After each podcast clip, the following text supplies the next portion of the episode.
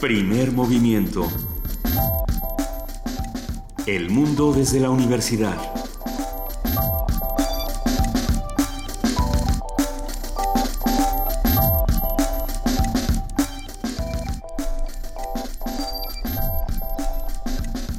Son las 7 de la mañana con 3 minutos de este martes primero de diciembre.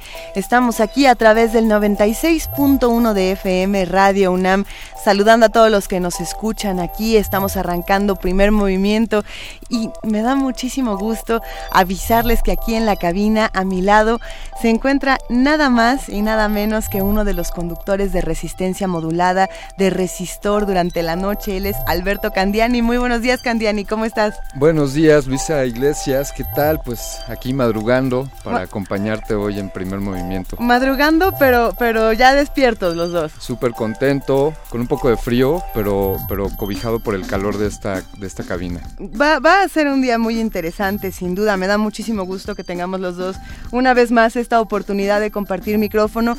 Hay muchísimas discusiones que se están en este momento llevando a cabo en nuestro país. Eh, sin duda, bueno, podemos hablar de que ayer eh, arranca, arrancan estos cuatro meses de discusión en el Congreso para ver si se legaliza o no la marihuana, que lo hablábamos fuera del aire. Va a haber que, que esperar unos mesecitos a ver cómo, cómo, se va desarrollando esta sí, este planteamiento entre que si será un tema eh, meramente recreacional o si se verá desde esta óptica de pues terapéutica, ¿no? Para tratamientos médicos. son muchos los temas que se tienen que tratar alrededor de, la legalización de la marihuana y, el asunto es cómo nos vamos a integrar todos a esta discusión, cómo vamos a cómo vamos a participar, porque porque tenemos que integrarnos a todas las discusiones. La otra discusión eh, que sin duda fue importantísima el día de ayer fue lo que ocurrió con, con la PGR y con los padres de los 43 normalistas de Yotzinapa. Eh, Ahí es interesante, se les presenta, Areli Gómez se reúne con ellos la tarde de ayer, se les presenta esta nueva comisión de investigación que va a estar trabajando eh, junto con el grupo interdisciplinario de especialistas independientes, interamericano de especialistas independientes. Y, bueno, eh, eso implica que el, el, plantón que estaba hasta este momento muy cerca de Los Pinos se va a levantar a las 10 de la mañana y va a haber una conferencia de prensa también a las 10 de la mañana para que estemos pues al pendiente de qué es lo que va a ocurrir con ese asunto. Sí, sin duda es un una, una lucha eh, en la cual no hay que cejar hasta que esto pues se aclare. Ha pasado más de un año y todavía tenemos muchas preguntas. Muchísimas preguntas y, bueno, lo que dicen los padres, lo que dice, eh, lo, que dice su, representante es eh, sí estamos contentos con, con, esta nueva comisión, sí estamos eh, listos, abiertos para el diálogo, para continuar con las investigaciones. Eh, no por eso se van a detener las movilizaciones, ¿no? Y creo que creo que eso es algo a lo que nosotros tenemos que integrarnos. Si estamos de acuerdo con las movilizaciones, participar. si no lo estamos, pues respetar el derecho de todos a exigir justicia y bueno hacer un ejercicio de la memoria que sin duda es fundamental hasta que este asunto no se resuelva. No, no olvidemos. No olvidemos, Candiani. Vamos a arrancar esta mañana. A ver, tenemos nuestro martes de salud. Eh, ayer estuvimos hablando de las vacunas, de la vacuna contra la influenza y nos, nos escribieron mucho para decirnos eh, que alguien tendría que hacerse responsable de, de, la salud pública. ¿Quién está a cargo de este asunto? Por eso esta mañana vamos a hablar con el doctor José Arturo Granados. Él es profesor investigador de la maestría en medicina social y del doctorado en ciencias en salud colectiva de la UAM. Eh, vamos a hablar sobre salud pública, sobre todo lo que se está discutiendo alrededor. Y tenemos más cosas todavía. Eh, sí, también estaremos hablando con la doctora Elisa Ortega, quien es investigadora de tiempo completo en el Instituto de Investigaciones Jurídicas. Ella es especialista en niños migrantes irregulares y migración internacional. Este, este tema de pues los migrantes eh, que van que van solos, estas familias que se descomponen para para buscar mejores opciones y vemos muchos casos transitando por este país de jóvenes y de niños sin sus padres que van en pos de pues de un de un futuro mejor. Ahí eh, es bien difícil esa discusión porque el año pasado eh, precisamente todos los esfuerzos para reducir la migración, eh, sobre todo infantil, bueno, estaban enfocados a eso, ¿no? Y resulta que el número de, de, niños migrantes se duplica. Sí. ¿Por qué? Bueno. Vamos a hablar, vamos a hablar al respecto. También tenemos este tema eh, que atañe a China. Hoy, hoy tocaremos a China en un par de ocasiones. Por lo pronto hablaremos con el maestro Romer Cornejo. Él es profesor investigador en Historia Contemporánea de China del Colegio de México.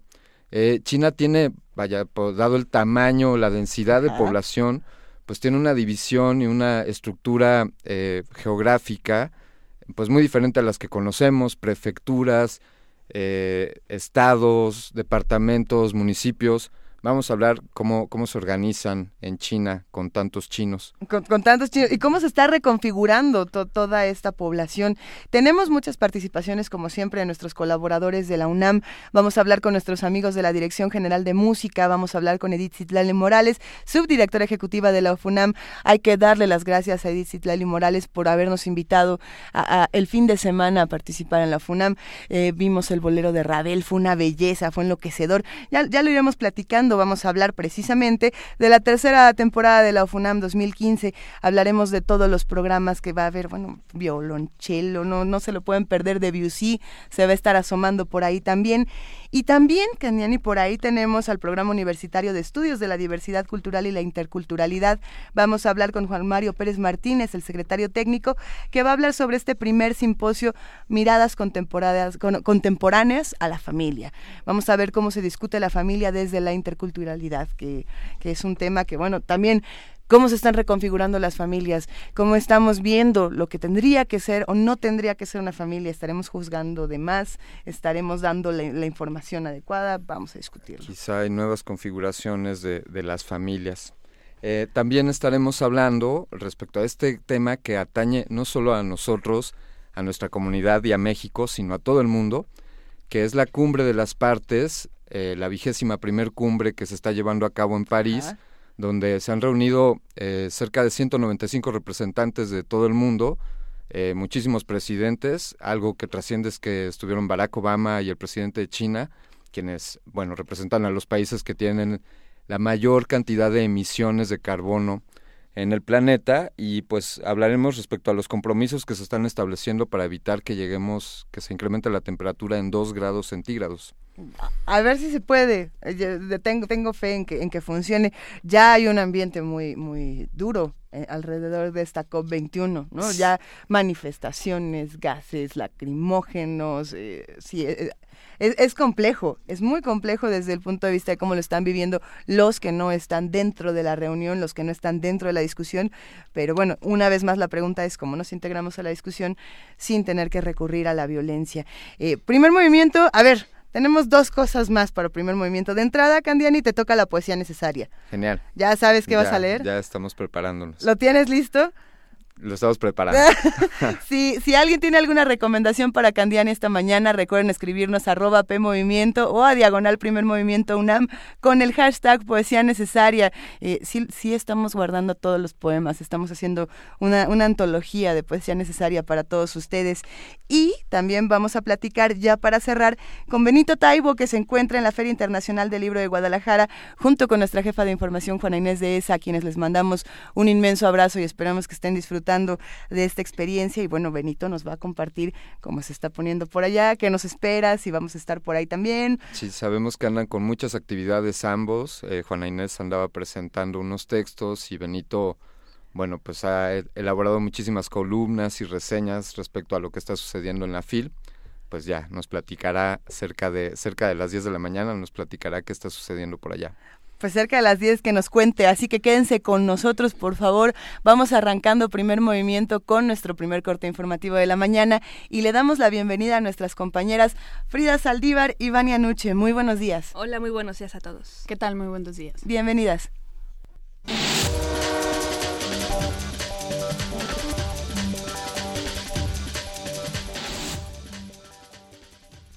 Iniciamos con información nacional. El director general del Instituto Estatal de Educación Pública de Oaxaca, Moisés Robles Cruz, reafirmó a los maestros que no presenten la evaluación serán cesados del cargo. El funcionario señaló que seguirán apoyando a quienes dieron el paso y se quitaron el temor. Además, anunció que aquellos que no hayan aprobado tendrán una segunda oportunidad. En Oaxaca, autoridades comunales en nueve poblaciones de la región de Valles Centrales se unieron para impedir la operación de 18 minas de oro y plata en su territorio. A través de una declaratoria advirtieron que sus territorios están prohibidos para la minería. El secretario técnico del colectivo oaxaqueño en defensa de los territorios, Naftalí Reyes, acusó a las empresas concesionarias de generar daños ecológicos en tierras donde se asientan y de repartir muy poco dinero a las comunidades de las ganancias obtenidas. El Instituto Electoral y de Participación Ciudadana de Guerrero concluyó el cómputo de las 53 casillas instaladas en Tixla, confirmando la ventaja del candidato de la coalición PRD-PT-PAN, Joseín Nabor Guillén. El órgano electoral detalló que Nabor Guillén obtuvo 7.874 votos contra 5.762 conseguidos por el candidato priista Saúl Navas Tudillo. Se prevé que este miércoles el candidato del PRD reciba la constancia de mayoría que lo acredita como edil de Tixla Guerrero. El vocero de los familiares de los 43 normalistas desaparecidos de Ayotzinapa, Felipe de la Cruz, dijo que este martes retirarán retirarán el plantón que tienen instalado frente a los pinos. Esto luego de una reunión que sostuvieron con las autoridades federales. De la Cruz anunció también que sostendrán una reunión con el secretario de Gobernación, Miguel Ángel Osorio Chong, el próximo 10 de diciembre en Acapulco Guerrero con el fin de conocer los nuevos avances del caso. El Instituto Nacional Electoral dio a conocer diversos acuerdos en relación con los comicios extraordinarios para elegir diputados en el Distrito Electoral Federal 1 en Aguascalientes, que se celebrarán el 6 de diciembre. En el diario oficial de la Federación se publicó que ya se aprobó el listado de, la, de, las y los ciudadanos designados para ocupar los cargos de consejeros y consejero presidente del organismo público local de la entidad, así como los periodos de duración del encargo. Además, el INE determinó los topes máximos de gastos de precampaña y campaña, así como las cifras del financiamiento público para gastos de campaña de la elección extraordinaria. La Suprema Corte de Justicia de la Nación invalidó el calendario electoral aprobado por el Congreso de Tlaxcala. Por ocho votos contra tres, el Pleno de la Corte anuló diversos artículos transitorios de la reforma realizada en julio pasado por el Congreso de esa entidad, que incluía extender a cuatro años y ocho meses los nombramientos de los alcaldes y diputados locales que serán electos en 2016. Cabe señalar que por la falta de un voto no fue revocado lo previsto para la elección de gobernador en 2016, cuyo ganador tendrá un periodo acotado de cuatro años y ocho meses. En información internacional, este lunes fue inaugurada la cumbre sobre el cambio climático. La cumbre sobre cambio climático, la COP21, tiene el objetivo de escribir el guion de un nuevo futuro de esperanza, seguridad y dignidad para todos los habitantes del planeta, dijo este lunes el secretario general de la ONU al inaugurar ese evento en París. Al dirigirse a los más de 150 líderes mundiales que asisten al conclave, Ban Ki-moon les pidió concretar sus compromisos en un acuerdo duradero, dinámico, solidario y creíble, que permita conseguir que la temperatura de la Tierra no aumente a más de 2 grados centígrados para finales de siglo. Nunca hemos afrontado una prueba de esta envergadura. Un momento político como este podría no repetirse, pero tampoco habíamos tenido una oportunidad tan grande. Ustedes tienen el poder de garantizar el bienestar de esta generación y de las que vendrán después, subrayó Van. El titular de la ONU afirmó que los planes nacionales para recortar las emisiones contaminantes que han presentado más de 180 países son un buen principio, pero recordó que hacen falta medidas más ambiciosas y rápidas. Van consideró que para que el acuerdo emanado de la COP21 tenga éxito, deberá tener un carácter duradero, es decir, que deberá transformar la economía para convertirla en una de energías renovables. Además, el pacto tendrá que ser dinámico para equilibrar el liderazgo de las economías industrializadas y la responsabilidad de los países en desarrollo. Los otros elementos indispensables serán la solidaridad con los más pobres y vulnerables y la credibilidad del acuerdo, puntualizó Van. La historia está llamando. Los exhorto a responder con valentía y visión, concluyó Van. Jordi Trujols, Naciones Unidas, Nueva York. En el marco de la conferencia de la ONU sobre el cambio climático en París, los presidentes de Estados Unidos y Rusia se reunieron durante 30 minutos para hablar sobre la crisis en Siria y la situación en Ucrania. Algunas fuentes anónimas señalaron que Barack Obama y Vladimir Putin abordaron la necesidad de avanzar en el proceso de Viena para que se logre un cese al fuego y una resolución política a la guerra civil en Siria. También se dijo que Obama reafirmó a Putin la necesidad de que el presidente sirio Bashar al-Assad deje el poder como parte de la transición y señaló que las sanciones contra Rusia podrán retirarse cuando Moscú cumple el acuerdo de Minsk de alto el fuego. En Venezuela, tres hombres fueron detenidos por la muerte del dirigente opositor Luis Manuel Díaz en pleno acto electoral. Cabe señalar que el presidente venezolano Nicolás Maduro ha asegurado que Díaz era el líder de una banda de, de, delincuentes y que su asesinato se debe a un ajuste de cuentas entre bandas rivales. El Ministerio de Salud de Brasil informó que este año se registraron a nivel nacional 739 casos de niños recién nacidos con microcefalia. Las autoridades sanitarias brasileñas señalaron en un comunicado que luego de un estudio realizado han encontrado que el causante de esta situación puede ser el llamado virus Zika, transmitido por el mismo mosquito que ha generado también la diseminación del dengue y chikungunya. Hasta ahora son nueve los estados al noreste de Brasil donde se han reportado estos casos de microcefalia, cuyo riesgo mayor de contagio, según las autoridades, se da durante los tres primeros meses de gestación. Durante su visita a la mezquita central de Bangui, el, el, Papa Francisco hizo un llamado a los cristianos y musulmanes para que recuerden que son hermanos y detengan la violencia en la República Centroafricana. Asimismo, les pidió que, como hermanos, permanezcan unidos para que cese toda acción que venga de donde venga, desfigura el rostro de Dios y cuyo objetivo es la defensa a ultranza de intereses particulares en perjuicio del bien común. Y en la nota de la UNAM, hoy se conmemora el Día Mundial de la Lucha contra el SIDA. Los casos de SIDA en mujeres van en aumento, pues este sector representa el 21% del total de infectados por VIH y más del 90% adquirió el virus de su pareja estable.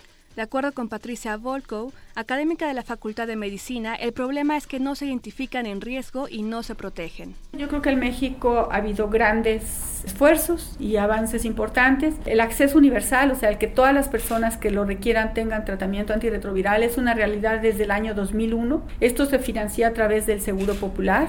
Yo diría que esto es un gran avance, pero tenemos problemas importantes en este acceso universal debido a que no se ha construido una infraestructura humana de médicos, de enfermeras, de psicólogos, porque no se creó. Sí se construyeron centros de salud especializados que se llaman capacits y hay hospitales especializados para atender a los pacientes con VIH. Se construyeron 75 capacits en todo el país el problema es que no cuentan con plazas y entonces hay un recambio muy importante de los médicos que manejan estos pacientes en la mayor parte, no en todos, pero en la mayor parte. Y esto ha hecho que la calidad de la atención no es del nivel que debería de hacerse para el gran esfuerzo que representa gastar los millones de pesos que se gastan en la compra de estos medicamentos. Muchísimas gracias a nuestras compañeras Vania, Nuche y Frida Saldívar por este corte informativo de las 7 de la mañana. Nos escuchamos a lo largo del programa. Muchísimas gracias. Que tengan muy buen día a todos. Muy buena mañana a todos.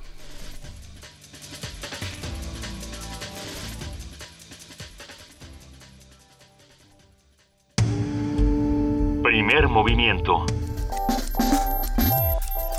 Escucha la vida con otro sentido.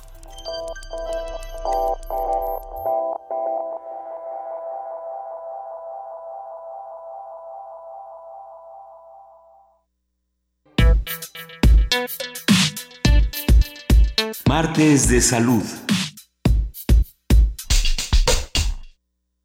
La medicina social se preocupa por los problemas de salud e enfermedad que aquejan a grupos humanos. Se basa en la investigación epidemi epidemiológica para poder conocer cómo se distribuye el proceso salud-enfermedad en una población y cuáles son los factores que determinan dicha distribución. Toma como punto de partida al individuo y el grupo al que pertenece y analiza su proceso social en el que las relaciones de familia, trabajo y cultura le determinarán a él y a su grupo una forma específica de enfermar y de morir.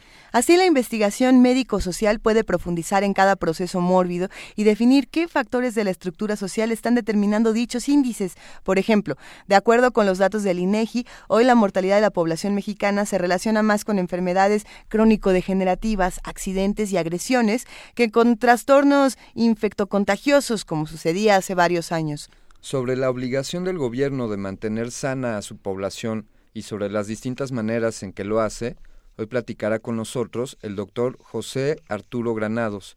Él es profesor investigador de la maestría en Medicina Social y del doctorado en Ciencias en Salud Colectiva de la Universidad Autónoma Metropolitana Unidad Xochimilco.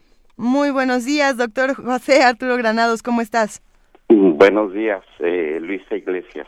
Es, un gusto eh, platicar contigo esta mañana. Eh, hablemos de medicina social. ¿Qué, ¿Qué, es esto de la medicina social y para qué nos sirve? Bueno, lo, lo primero que yo quisiera decir es que la medicina social la podemos definir como un campo del conocimiento científico. Esto quiere decir que eh, como campo académico es eh, un campo en el que estudiamos las desigualdades en salud que se pueden observar en los grupos humanos, pero también estudiamos las formas con que la sociedad busca enfrentar eh, sus problemáticas sanitarias. Eh, pero además de esto, la medicina social tiene planteamientos eh, prácticos y políticos muy importantes. Yo diría que el principal es que reconoce que la sociedad tiene desigualdades en salud y que estas desigualdades están eh, determinadas por las condiciones de vida bajo las cuales vive cada grupo humano. Y en ese sentido eh, es que se plantea también que la mejor forma de enfrentar estas desigualdades en salud es mediante políticas sanitarias en donde el Estado tiene un papel fundamental. Y en este en esa serie de ideas eh, la medicina social también puede considerarse una corriente de pensamiento en la que se plantea eh, la construcción de un sistema público de salud eh, con un orientado por el objetivo de garantizar el derecho a la salud de todos los ciudadanos. Eh, yo diría que esas son como las tres características que definirían la, a la medicina social. Claro, pero pensando entonces en estas políticas sanitarias, ¿quién es quien se está haciendo responsable de esto actualmente y, cómo está desempeñando su labor? Pues mire, México hasta hace 30 años había eh, orientado su política sanitaria con la idea de la eh, ampliación de la cobertura de los servicios médicos principalmente en un sentido de generar eh, un régimen de seguridad social. Eh, sin embargo, en las últimas tres décadas, pues hemos asistido a, a regímenes políticos de corte neoliberal donde el papel del Estado se ve sustancialmente reducida. Eh, yo diría que eh, en estas tres décadas que le menciono, eh, hay tres características fundamentales en materia de, régimen político. hemos tenido gobiernos con tres características. liberal en lo económico, hay un reformismo, diría yo, compulsivo, donde se busca desregularlo todo para ampliar los márgenes de intervención del, libre mercado para la generación de ganancias de los privados.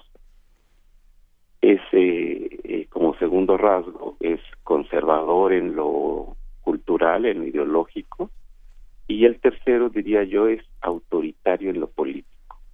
Las reformas son impuestas mediante mecanismos eh, muy autoritarios, eh, pese a la oposición de amplios sectores de la sociedad, no solo en materia de salud, sino en materia de todo tipo de política.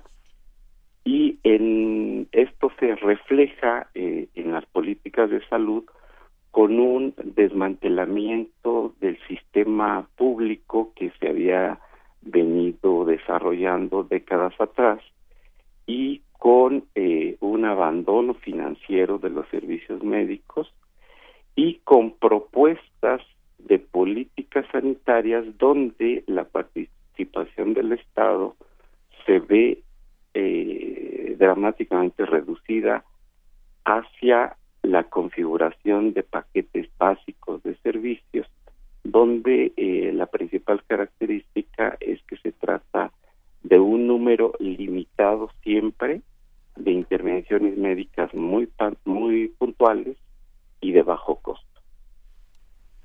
Eh, doctor doctor Granados, Alberto Candiani le saluda. buenos días. Buenos días, muchas gracias. yo me gustaría preguntarle si respecto a México, la situación actual de, pues de la salud social, si viésemos a México como un individuo, México de qué está enfermo o México está sano, ¿cuál, cuál sería el diagnóstico de México como país? Bueno, pues yo diría eh, eh, que eh, tratando de, anclarme en esa metáfora, diría que México es un país que se está envejeciendo, pero se trata de un viejo enfermo y además de enfermo pobre. Es decir, eh, la, población en México se encuentra con graves problemas de salud y adicionalmente con pocos recursos eh, para enfrentar esas problemáticas.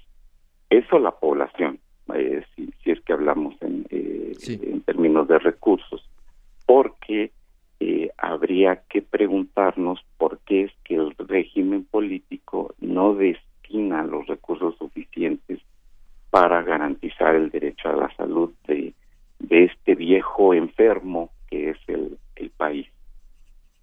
Eh, doctor Granados, en este sentido, bien, si, si hablamos de acciones eh, pues que atiendan a estas, a estas enfermedades, sin duda un camino a seguir sería la prevención, la educación eh, de los individuos, ya que pues ellos aportan sin duda la mayor parte para, para conservar su salud.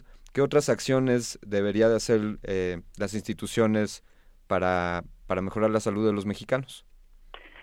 Pues sin duda el, el nivel preventivo y todas las acciones que tienen que ver con promoción y educación para la salud son muy importantes porque eh, las medidas sanitarias, las medidas nutricionales y la buena atención médica son como las tres características fundamentales con las que un sistema público puede eh, reducir grandemente los problemas de salud de una población. Eh, pero eh, también el desarrollo tecnológico, el desarrollo científico que ha generado mejores servicios médicos, mejores intervenciones médicas, son servicios a los que debería tener acceso también la población. Y es decir, no solamente privilegiar el primer nivel de atención, eh, sino también eh, fortalecer el segundo y el tercer nivel. Y esto no se puede hacer sin una eh, sin una recuperación del carácter solidario de las modalidades de financiamiento del sistema público. Eh, el mercado, eh, los servicios privados tienen como objetivo ampliar sus ganancias o generar ganancias. No tienen por objetivo la salud de la población. Por lo tanto, eh, proteger a este viejo enfermo que es, en que se está convirtiendo México no se puede lograr si no es con un sistema público y con un eh, financiamiento solidario. Entonces, ese sería el, el primer elemento, que la política sanitaria de este país fuese prioritaria en términos de gasto público. Si así es, entonces vamos discutiendo cuáles serían como eh, los servicios médicos organizados a través de este sistema público que vamos a ir ofreciendo a la población. ¿Cómo, Sí. Perdón, ¿cómo entonces volveríamos prioritarias estas políticas sanitarias? ¿Cómo, ¿Cómo podríamos nosotros desde nuestra, desde nuestra trinchera vigilar a dónde van todos los recursos o por lo menos atender la desigualdad de una u otra manera? Pues mire, eh, yo creo que ahí ya estamos en el terreno de la acción política y me parece fundamental ahí que la población, la sociedad eh, mexicana defienda su sistema público y además lo transforme. Por defenderlo quiero decir que eh, defienda estos dos rasgos, el rasgo de, servicios públicos y el financiamiento también que lo transforme, porque es necesario, eh, decía usted, vigilar el gasto, pero no solamente vigilarlo, sino ampliarlo. En los sistemas, eh, en los regímenes políticos de corte neoliberal, eh, un cuarto rasgo que yo le agregaría, aprovechando la oportunidad, es la terrible corrupción. Y en ese sentido vemos cómo las prioridades financieras del país se orientan fundamentalmente a privilegiar las pérdidas que la corrupción genera para los agentes privados. En cambio, para la población en general, para el resto de la sociedad, lo que se socializa son las pérdidas y los costos de la desregulación. Entonces, también tendríamos que eh, combatir un régimen político que además de conservador en lo cultural, autoritario en lo político y liberal en lo económico, en el caso de México es ampliamente corrupto. Y eh, fortalecer eh, fundamentalmente el, el, financiamiento del sistema público. no hay mejor forma de afirmar que la política sanitaria es una prioridad si es que a ella le destinamos los recursos suficientes.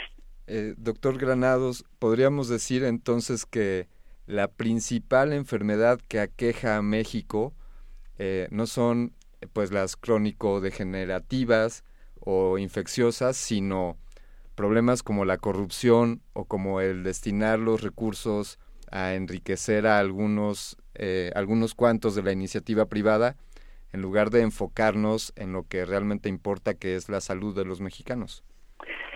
Pues eh, eh, yo considero que, el, principal problema de salud de la sociedad mexicana no es ni, ni la obesidad, no es ni siquiera me atrevería yo a decirlo, la, la denominada transición epidemiológica, sino que es la desigualdad en salud. Eh, se sabe que los estratos socioeconómicos más bajos enfrentan mayores problemas de salud, tanto de enfermedades crónico-degenerativas como de enfermedades eh, transmisibles, y a eso hay que agregarle que tienen más dificultades para resolver sus problemas de salud en los sectores de altos ingresos. Entonces, en realidad la enfermedad se llama desigualdad. Eh, para enfrentar esto requerimos, insisto yo, eh, porque hoy en día, en este año, la reforma sanitaria se orienta hacia la desregulación de los servicios médicos. Decía yo, eh, lo fundamental es la defensa de un sistema público solidario. Entonces, eh, lo dice usted bien, no son las enfermedades en sí mismas, sino que la enfermedad de la sociedad mexicana se llama desigualdad y se refleja en, en, todos los aspectos. Ahora que pensando en la desigualdad y en la corrupción que, se menciona en esta mesa, pues sí, eh, la corrupción que no, que se, que se puede ver y no se atiende, se vuelve inmediatamente impunidad. ¿No? Y, y, cuando tenemos toda esta impunidad y tenemos toda esta desigualdad, pareciera que se vuelve una suerte de, vorágine de la que no se puede salir, de la que no se puede rascar, eh, como para encontrar un, camino diferente. Pero sí se puede o no se puede.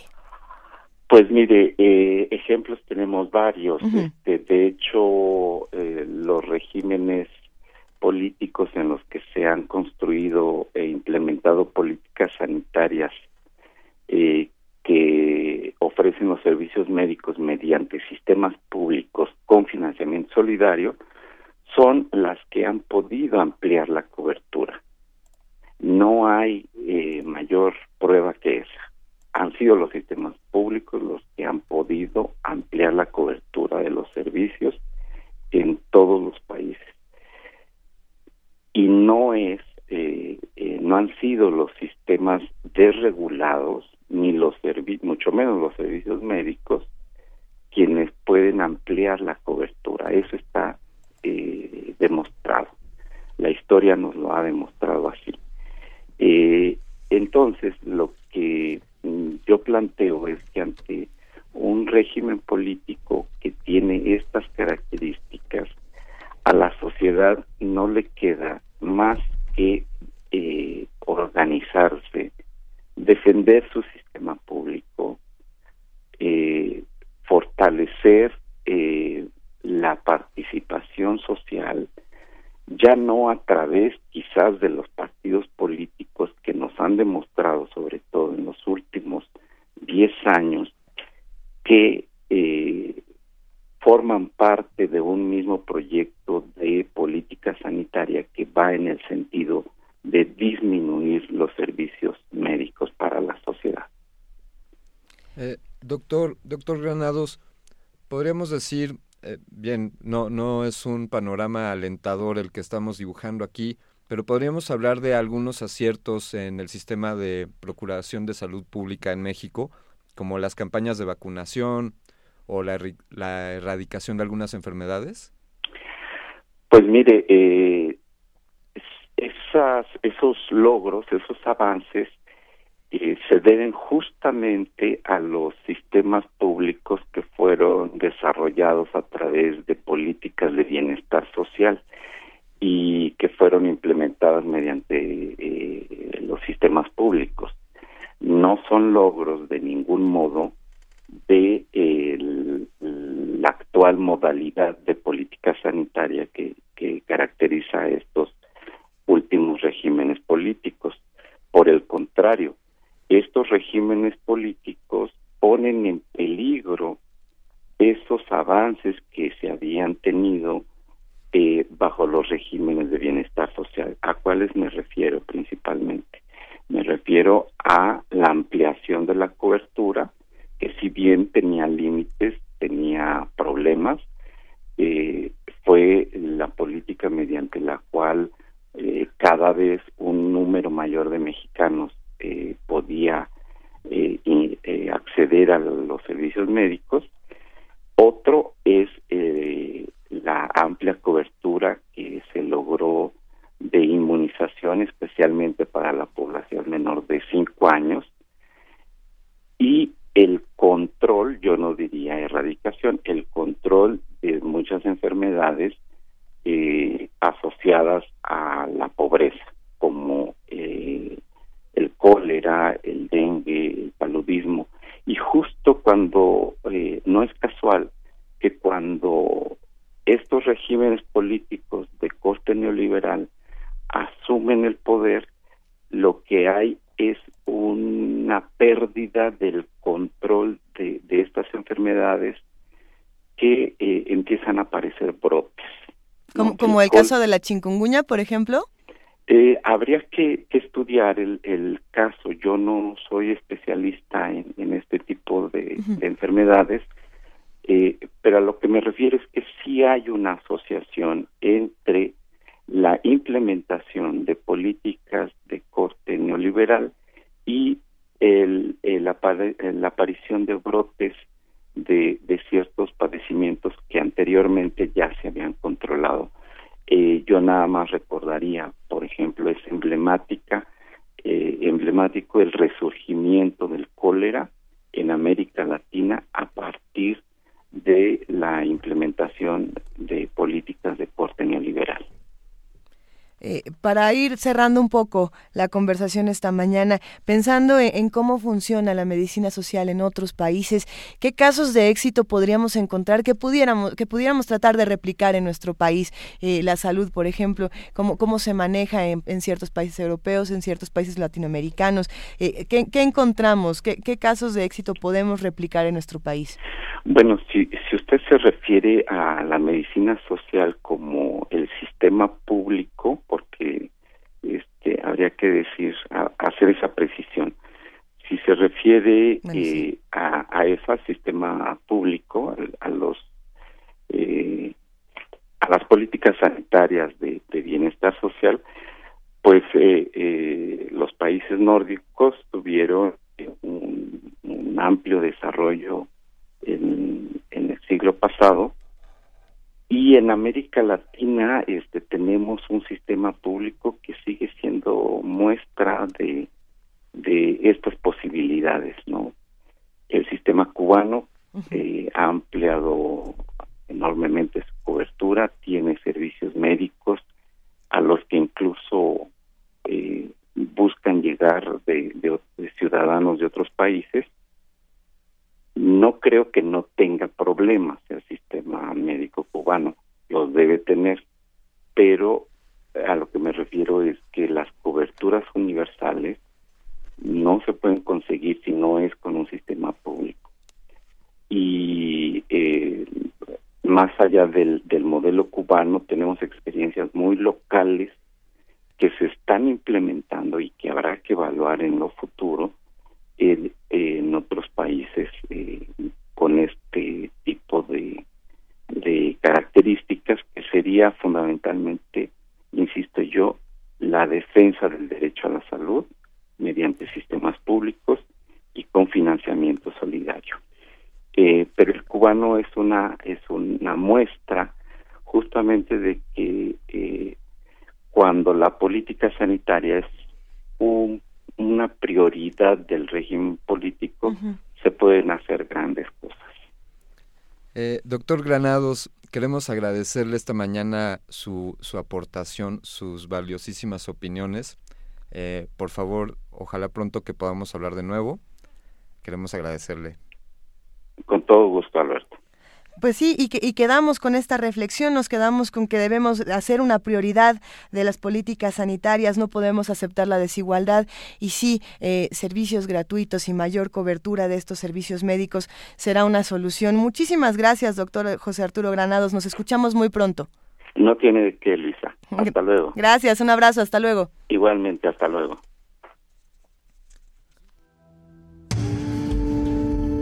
Primer movimiento. Donde la raza habla.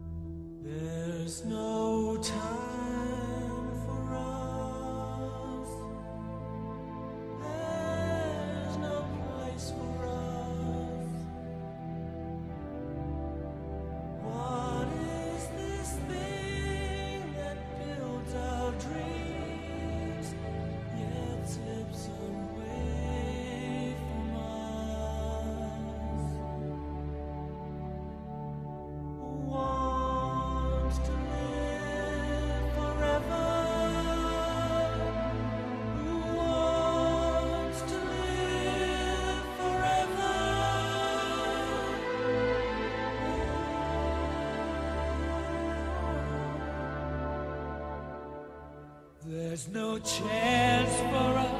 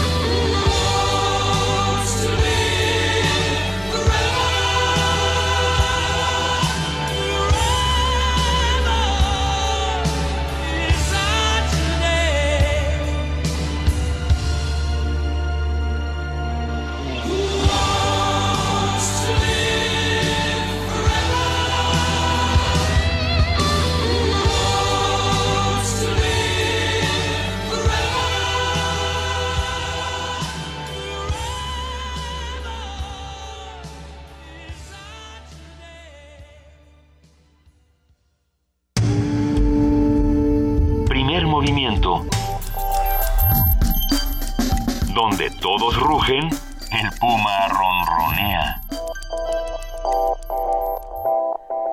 Seguimos aquí en primer movimiento, los invitamos a que nos llamen y a que nos escriban. Estamos en arroba P Movimiento y en diagonal primer movimiento UNAM. Y si ustedes se preguntan por qué de pronto empezamos a escuchar Who Wants to Live Forever de Queen, no solamente lo hacemos por el placer, por el mero placer de escuchar a Queen esta mañana, sino porque ustedes saben que hoy es el día de la lucha internacional en contra del SIDA, este, este padecimiento que ha tenido una cantidad de avances impresionantes en los últimos 15 años, las investigaciones alrededor eh, de esta enfermedad, de este virus, eh, bueno, del, del, VIH precisamente, eh, han evolucionado. La, la semana pasada, Candiani, tuvimos aquí una, una mesa donde se hablaba de, de, precisamente las diferencias entre VIH y SIDA, todo este caso eh, de Charlie Sheen que de pronto se ha vuelto muy emblemático para esta lucha. Por un lado, para los que están en contra de esta figura y dicen, a ver, no se vale estar este teniendo relaciones desprotegidas si sabes que tienes un padecimiento, aunque no lo tengas, digamos, eh, activo.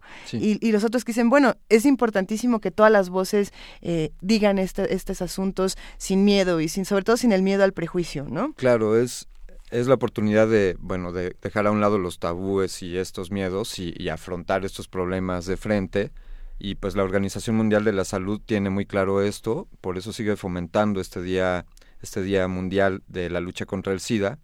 Eh, ellos hablan de que estarán publicando recomendaciones para impulsar el logro de, de metas que están encaminadas er, a erradicar esta epidemia para el 2030. Ese es, ese es el objetivo. Habrá que ver si se puede. Yo, yo, yo, no estoy tan segura de que en 15 años se pueda erradicar un padecimiento que lleva tanto tiempo, desde los años 80 está dando la vuelta, ¿no?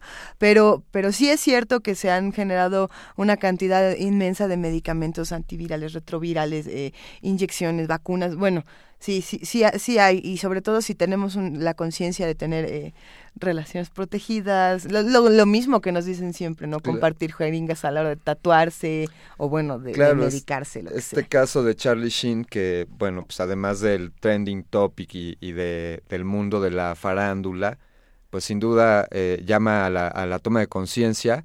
Y pues esto también de One, Who Wants to Live Forever de Freddie Mercury, de Queen, pues él también fue un caso emblemático de alguien que sufrió esta enfermedad y falleció por ella. Y, y, fue bien interesante cuando platicábamos la semana pasada precisamente de que cómo eran diferentes el caso de Charlie Sheen, el caso de Freddie Mercury y muchos otros casos que se han dado en el mundo, es una enfermedad que ha dado siempre de qué hablar, es que lo que ocurría en los años 80 era que te enterabas de este padecimiento muy tarde y ya no había ninguna opción de tratamiento, ya no había opciones, simplemente era, era un corte y, tan tan.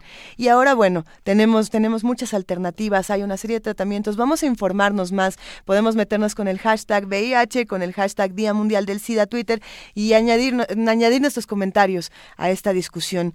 Vamos a seguir discutiendo de todos estos temas aquí, seguiremos hablando de, del Día Internacional en la lucha contra el SIDA, pero vamos a hablar en este momento, ahí te va, vamos a hablar... Vamos a hablar con nada más y nada menos que Edith Citlali Morales de la Dirección General de Música de la, bueno, ella es la, direct, la subdirectora ejecutiva de la FUNAM. ¿Cómo estás, Edith? Querida Luisa, Alberto, amigos Radio Escuchas de Primer Movimiento, muy buenos días. Buenos Gracias días. como siempre por estar al pendiente de las actividades de su orquesta, Edith, la Orquesta Filarmónica de la UNAM. Hombre, antes de que empieces, queremos agradecerte infinitamente por la invitación eh, que nos realizaron el fin de semana pasado, esta, estar en presencia de la FUNAM y, escuchar el bolero de Ravel. Fue, fue, una de las cosas más bellas que, que, nos ha ocurrido. Estuvo increíble. Muchas Al gracias. Al contrario, Luisa, para nosotros un placer. Y justamente iba a preguntarte, ¿qué tal te había parecido tanto el bolero como esta obra interesantísima de Messiaen con, con este instrumento tan poco común, las ondas Martenot?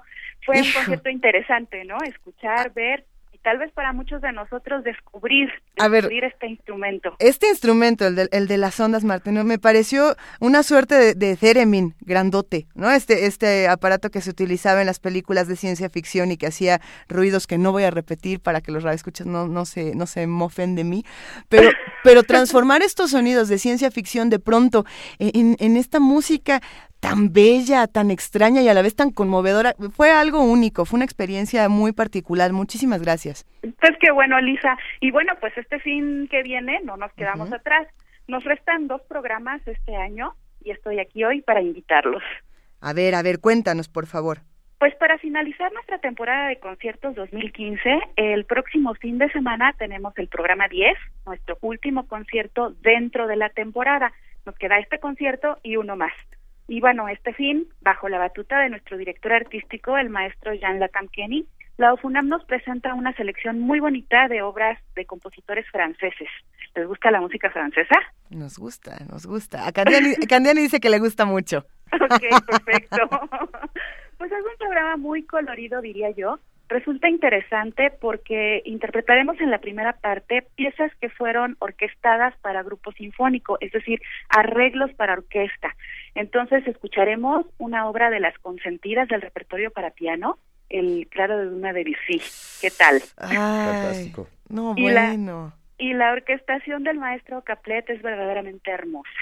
También en la primera parte escucharemos El Carnaval de los Animales de Camille Saint-Saëns, esta obra que la historia la ha convertido como en como en algo para niños, pero que Saint-Saëns no la pensó así.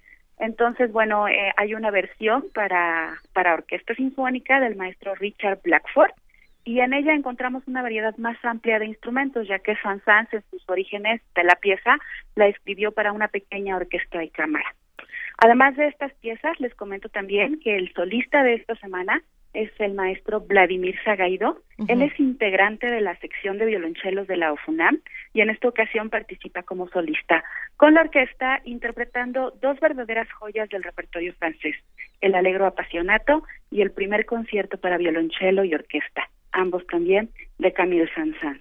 Y bueno, para finalizar nuestro concierto, la OFUNAM culmina su tercera temporada con la segunda suite Daphne y Chloé de Maurice Ravel. Daphne y Chloé, eh, La historia de amor por excelencia. Así es. A que no se lo van a perder. No, no, definitivamente no. ¿Cuándo, dónde, a qué hora? Bueno, ya sé que se super saben de memoria nuestros horarios, pero de todos modos se los reitero. Este sábado 5 de diciembre a las 20 horas y el domingo 6 a las 12 del día en la sala Nezahualcóyotl. La UFUNAM los invita al programa 10 de su tercera temporada de conciertos.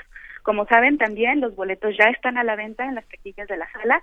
Nuestros precios habituales, 240, 160 y 100 pesos. Y les recuerdo el montón de descuentos que tenemos, el 50% para maestros y estudiantes en general, exalumnos y trabajadores de la UNAM, jubilados del ISTE, e INAPAM con credencial vigente, los boletos especiales de segundo piso, el boleto familiar, que me parece increíble, es mi favorito, consta de cuatro boletos por 100 pesos y el boleto estudiante con un costo de 40 pesos. Y por supuesto la página de internet que tiene toda la programación de la Dirección General de Música, todas las actividades y los dos conciertos que nos restan a la UFUNAM. Nuestra página es www.musica.unam.mx. Eh, Citlali, queremos agradecerte esta invitación. Eh, no nos perderemos esta penúltima sesión de la UFUNAM en la sala Nezahualcóyotl. Esperamos escucharlos por allá. Pues muchas gracias, amigos míos, querida Luisa, Alberto. Les mando un abrazo bien grande, lleno de cariño y les agradezco, de verdad, que siempre están al pendiente de las actividades y propuestas que ofrece la Dirección General de Música y, por supuesto, la UFUNAM. Yo sé que no le pueden decir a nadie, pero yo sé que somos los consentidos. Ay, lo son, lo son, y lo gritamos siempre. Gracias, Edith Lali Morales, y abrazos a nuestra queridísima y amadísima UFUNAM. Claro que sí, amigos. Gracias por este espacio y a todos los amigos que siguen Primer Movimiento, los espero. Los espero en la sala Nezahualcóyotl el próximo fin de semana y el que sigue también. Venga, abrázate, hasta luego. Gracias, chao. Primer Movimiento. Donde la raza habla.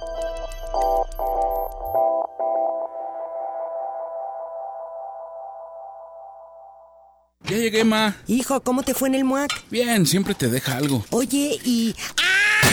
¿Qué pasó, ma? ¿Qué pasó? Es que tienes, tienes el ojo cuadrado. Ay, ma, nada te parece. Nadie sale como entró. Museo Universitario Arte Contemporáneo. MUAC. Te dejará con el ojo cuadrado.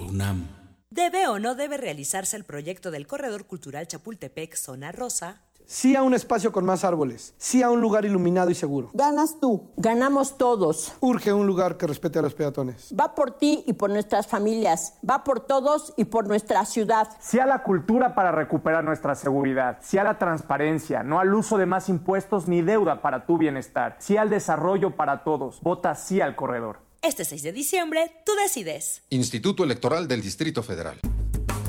RTC y Conaculta te invitan a conocer Wikiméxico, un sitio con una amplia oferta de divulgación cultural que actualmente cuenta con más de 3.000 artículos sobre historia, arte, cultura, ciencia, tecnología y medio ambiente. Una plataforma que puedes consultar de forma gratuita. Encontrarás datos curiosos, un recetario, un cancionero y más de 84.000 documentos que comprenden desde la historia más antigua de nuestro país hasta la actualidad. Más información en www.wikimexico.com. A partir del 11 de diciembre y hasta el 15 de enero, disfruta de la retransmisión de lo mejor del festival Intersecciones. El jazz y la tradición mexicana del grupo La Manta. La marimba de los hermanos Aquino. La orquesta de salsa Nelson Candela. Música del puerto de Veracruz en voz de Chejere. El folk rock de Soledad Vélez. Y la fusión rítmica del triciclo Circus Band. Los viernes a las 21 horas por el 96.1 de FM. Vive la música en Radio UNAM. Primer movimiento. Información azul y oro.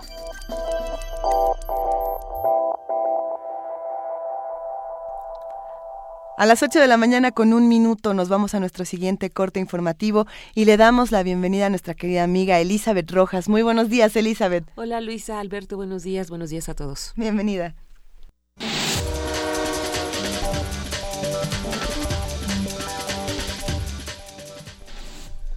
Los ministros Olga Sánchez Cordero y Juan Silva Mesa se despidieron ayer de la Suprema Corte de Justicia de la Nación.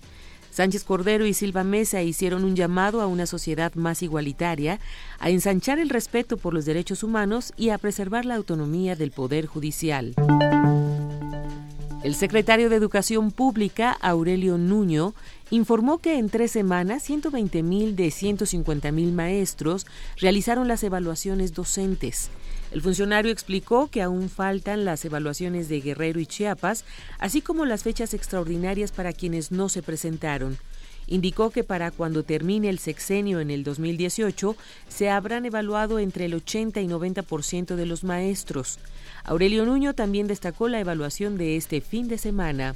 El balance de la evaluación de este fin de semana es muy positivo. A nivel nacional volvimos a tener una participación mayor al 95%, como ha sucedido en los dos fines de semana anteriores. Eh, y en el caso muy concreto de Oaxaca hay tres muy buenas noticias. La primera es que se pudo hacer por primera ocasión una evaluación en Oaxaca. Segundo, que a pesar de los intentos por sabotearla de algunos líderes de la coordinadora, se pudo realizar sin mayores incidentes.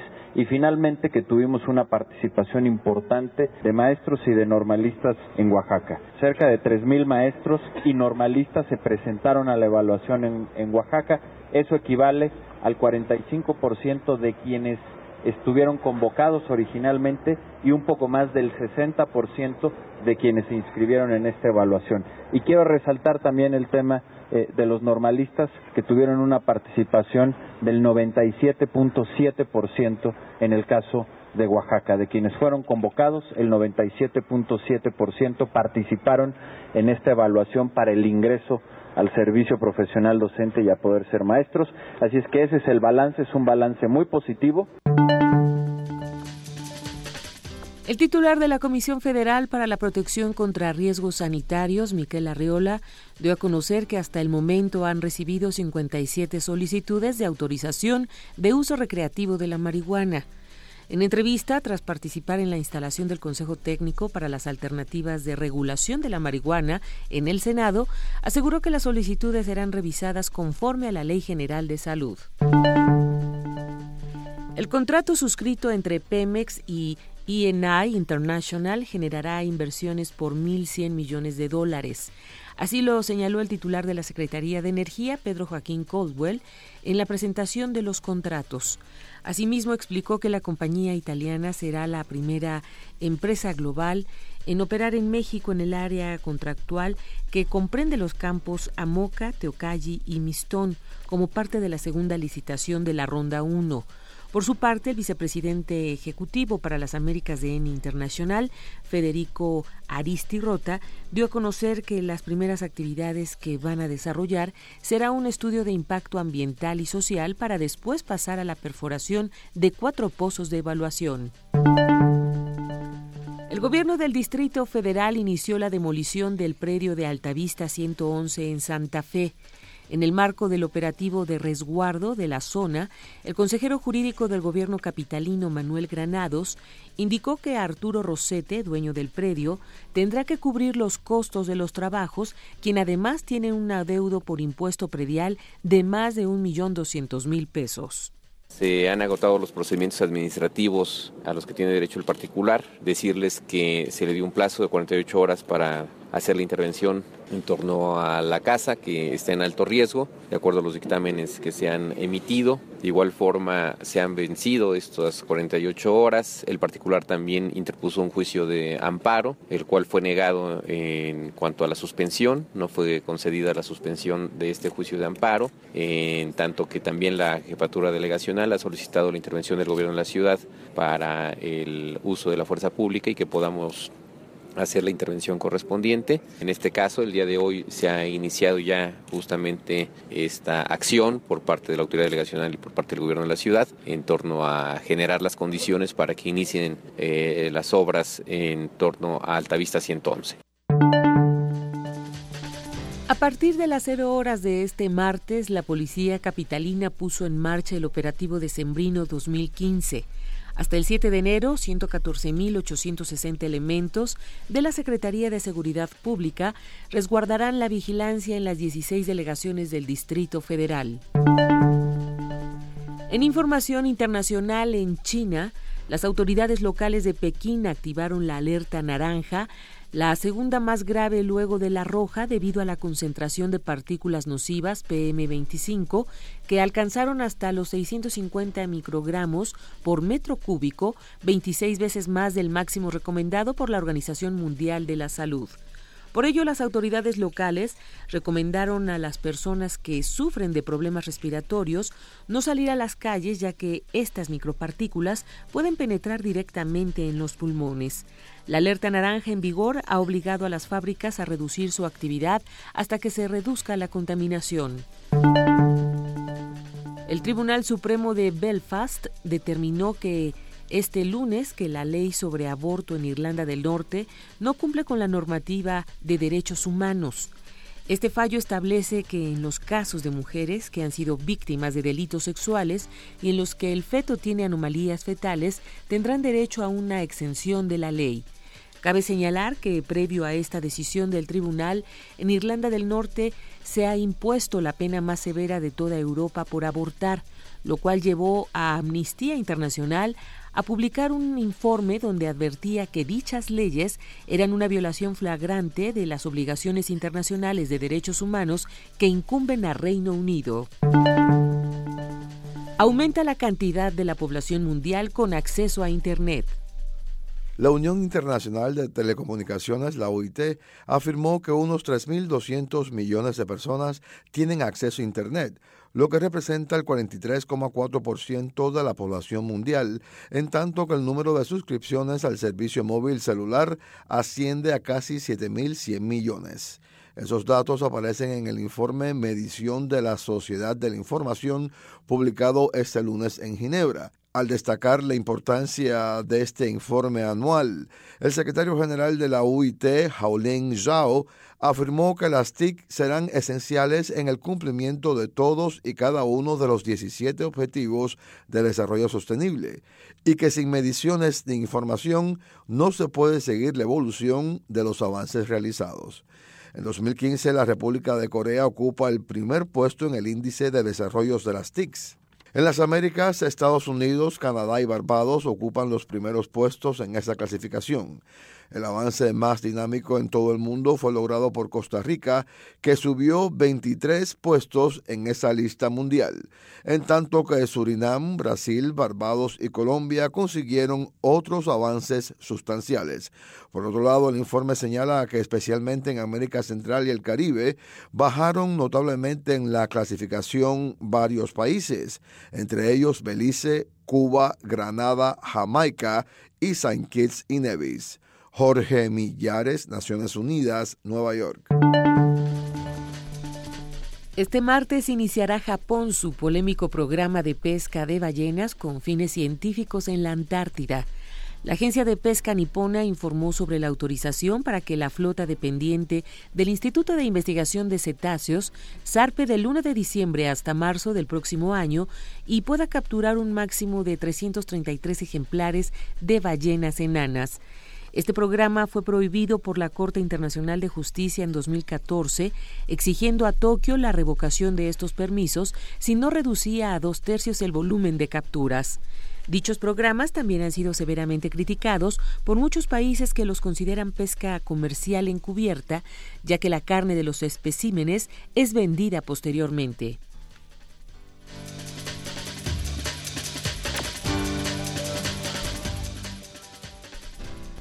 Mil gracias Elizabeth Rojas por este corte informativo de las 8 de la mañana. Nos escuchamos dentro de una hora, así que no nos despedimos aún. Así es, gracias. gracias.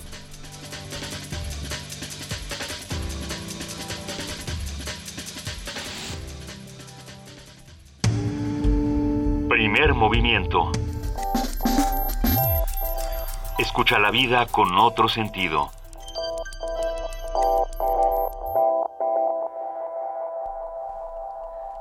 A las 8 de la mañana con 11 minutos nosotros seguimos aquí en la cabina de Radio UNAM. Y Candiani tiene algo que decirnos, va a haber un regalo por ahí. Amigos, los invitamos a, bueno, esto es parte de la caja mágica, saben que nos pueden seguir en nuestras redes sociales en Primer Movimiento en Facebook y arroba PMovimiento en Twitter. Y les tenemos una palabra para pues para que nos la comenten, si alguien sabe su significado. No nos lo diga. por ahí va la indirecta. A ver, no, no, no, digan el significado real de esta palabra. El chiste es que nos inventen una nueva definición.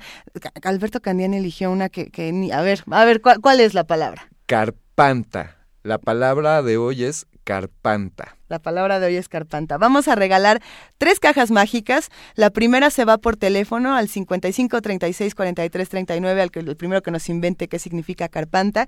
Y las otras dos se van por Twitter, una por Twitter y otra por Facebook. Eh, los libros están muy buenos. Nos han llegado libros del fondo, libros de Almadía, libros de Océano, libros de la UNAM. Eh, Literatura UNAM nos mandó una cantidad de colecciones bellísimas. Así que, pues, dense una vuelta, escríbanos, por favor. No, no, no vemos que nos estén escribiendo ya con el hashtag caja mágica, o sea que entrenle, por favor. Vamos a continuar eh, con una conversación con Juan Mario Pérez Martínez. Eh, vamos a hablar del programa universitario de estudios de la diversidad cultural y la interculturalidad sobre el primer simposio Miradas Contemporáneas a la Familia. Eh, Juan Mario, buenos días. Alberto, ¿qué tal? Muy buenos días, muy buenos días, Luisa.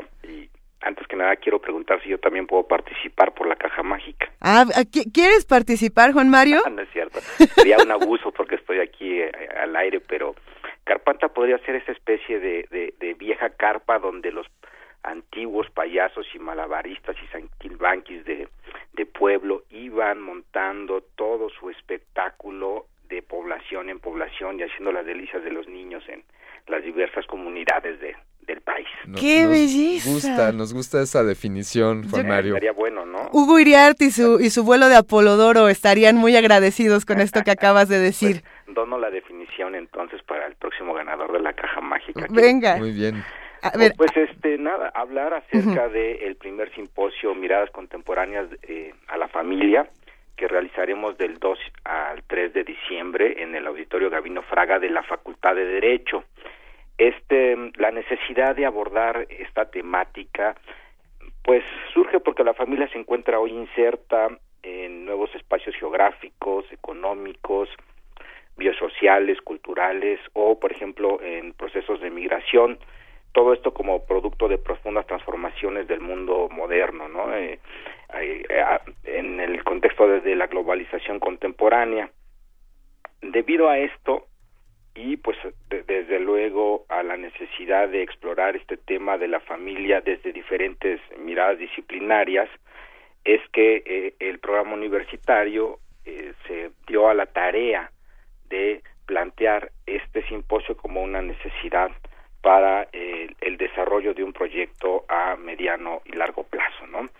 En, en este simposio que, que, que lo estaremos llevando a cabo durante estos dos días, vamos a tocar eh, diversos temas, ¿no? Desde la familia y el parentesco en México eh, o nuevas aproximaciones a las teorías del parentesco, uh -huh. pasando también por eh, temas como la familia en México Tenochtitlan, sí, o la familia eh, en el siglo XXI, eh, familias indígenas y migración, mirada, medicina doméstica, familia y sistemas de salud, eh, nuevas conyugalidades, sí nuevas agrupaciones familiares eh, etcétera etcétera no para nosotros es por lo tanto eh, muy importante que esta temática de la familia no solamente sea abordada desde diversas miradas disciplinarias sino que también eh, nos conlleve o nos ayude a impulsar la creación de una red de investigación sobre la familia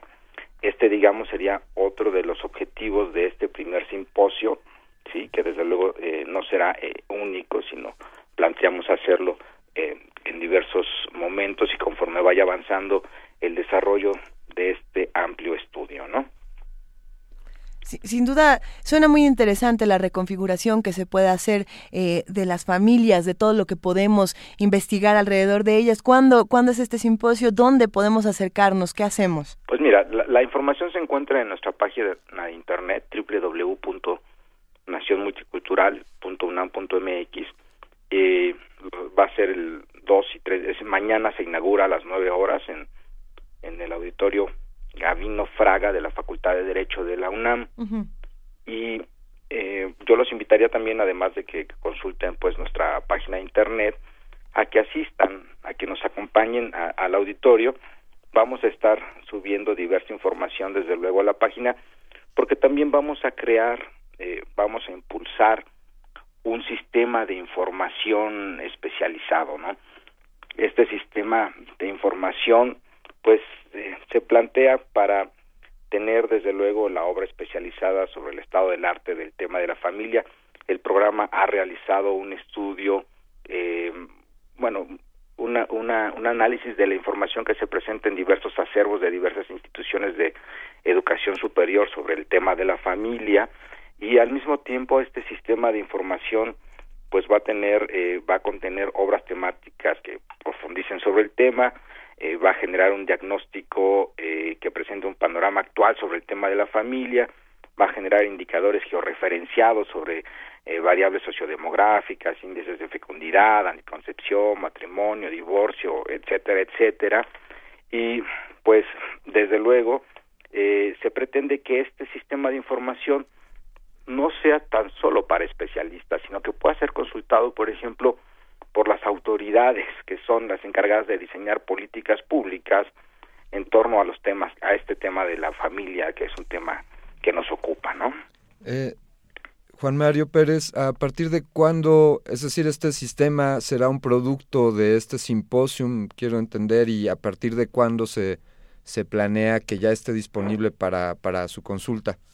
Eh, bueno, más bien, este sistema de información y este simposio, o el simposio es el primer paso, por así decirlo, ¿no?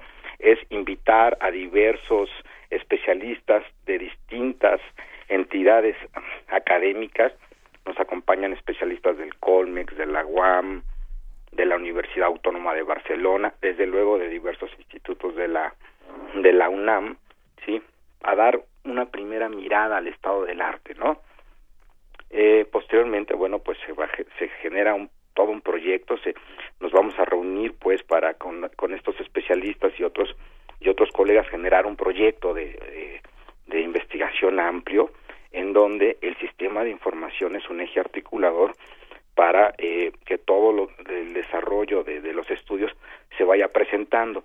No tenemos como tal una fecha para para este eh, eh, para presentar este sistema de información pero evidentemente y con el apoyo de ustedes iremos dando a conocer los avances de los estudios y evidentemente cuando esté el, el sistema de información pues haremos toda una presentación. Pues eh, Juan Mario Pérez Martínez queremos agradecerle esta invitación al primer simposio Miradas Contemporáneas a la Familia este 2 y 3 de diciembre en el auditorio Gavino Fraga de la Facultad de Derecho de la UNAM. Muchas gracias por la invitación. Alberto, muchas gracias a ustedes. Un saludo, Luisa. Un gran abrazo, nos escuchamos muy pronto, por favor, sigamos hablando de qué se discutió, de, en qué quedaron las nuevas familias, por favor, Juan Mario Pérez Martínez. Con mucho gusto. Gracias, hasta luego. Primer movimiento. Donde todos rugen el puma ronronea.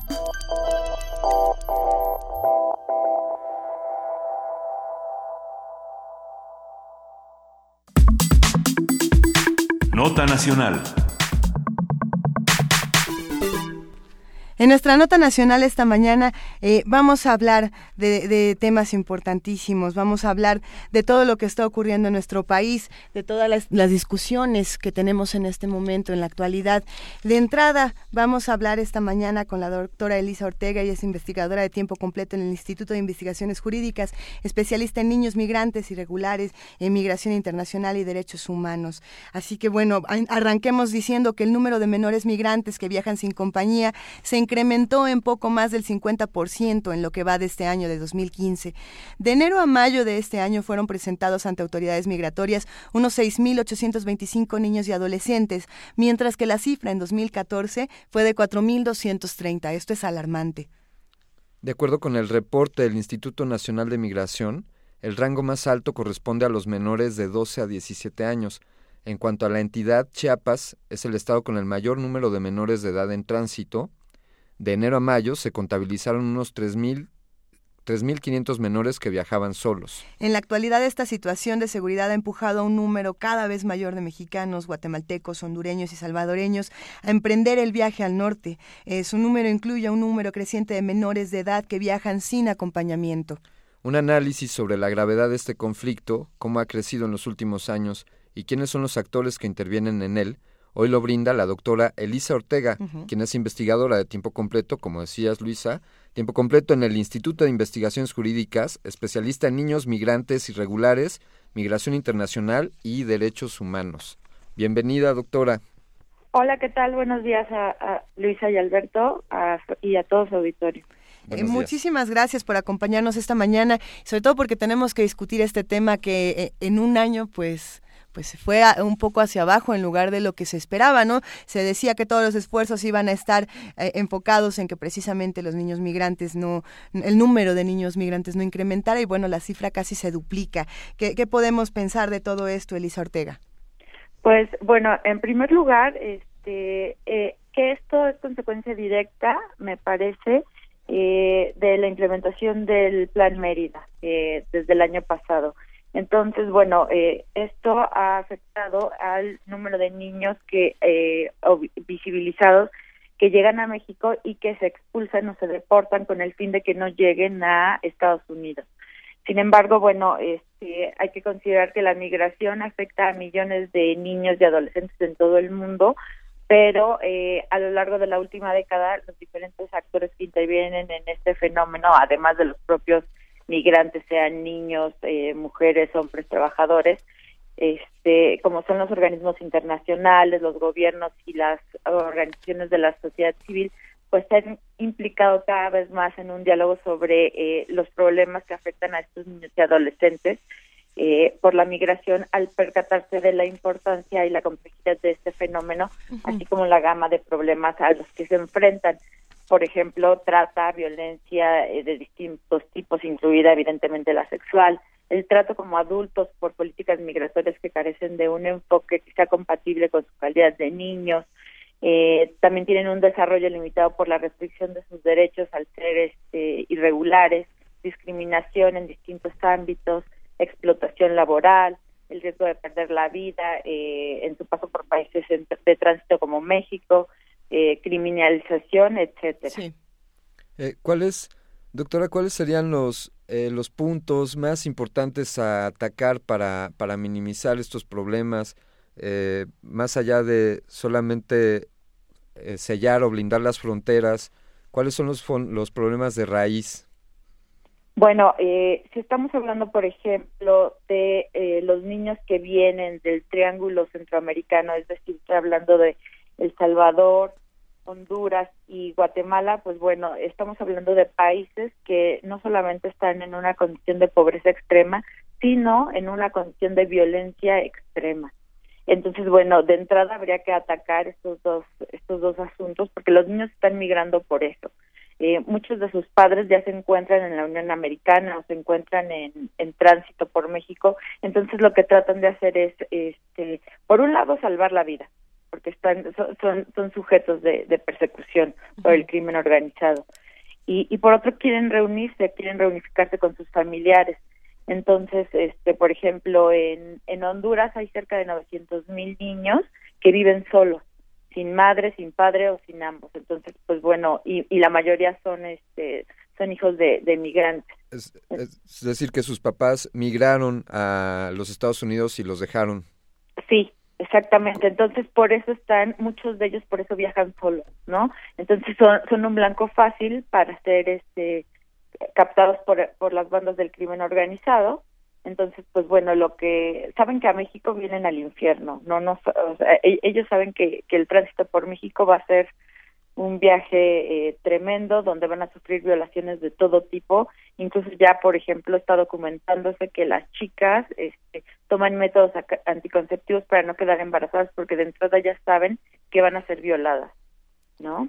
Eh, Entonces, estamos ante una crisis humanitaria. Estamos entre una crisis humanitaria indudablemente que apenas está siendo visibilizada. Eh, es cierto que a raíz de la fotografía del niño turco, este, pues bueno, ¿no? la, la sociedad internacional empieza a sensibilizarse más por el asunto, pero la tragedia de los niños centroamericanos y también de los mexicanos que intentan llegar a la Unión Americana eh, no es nueva.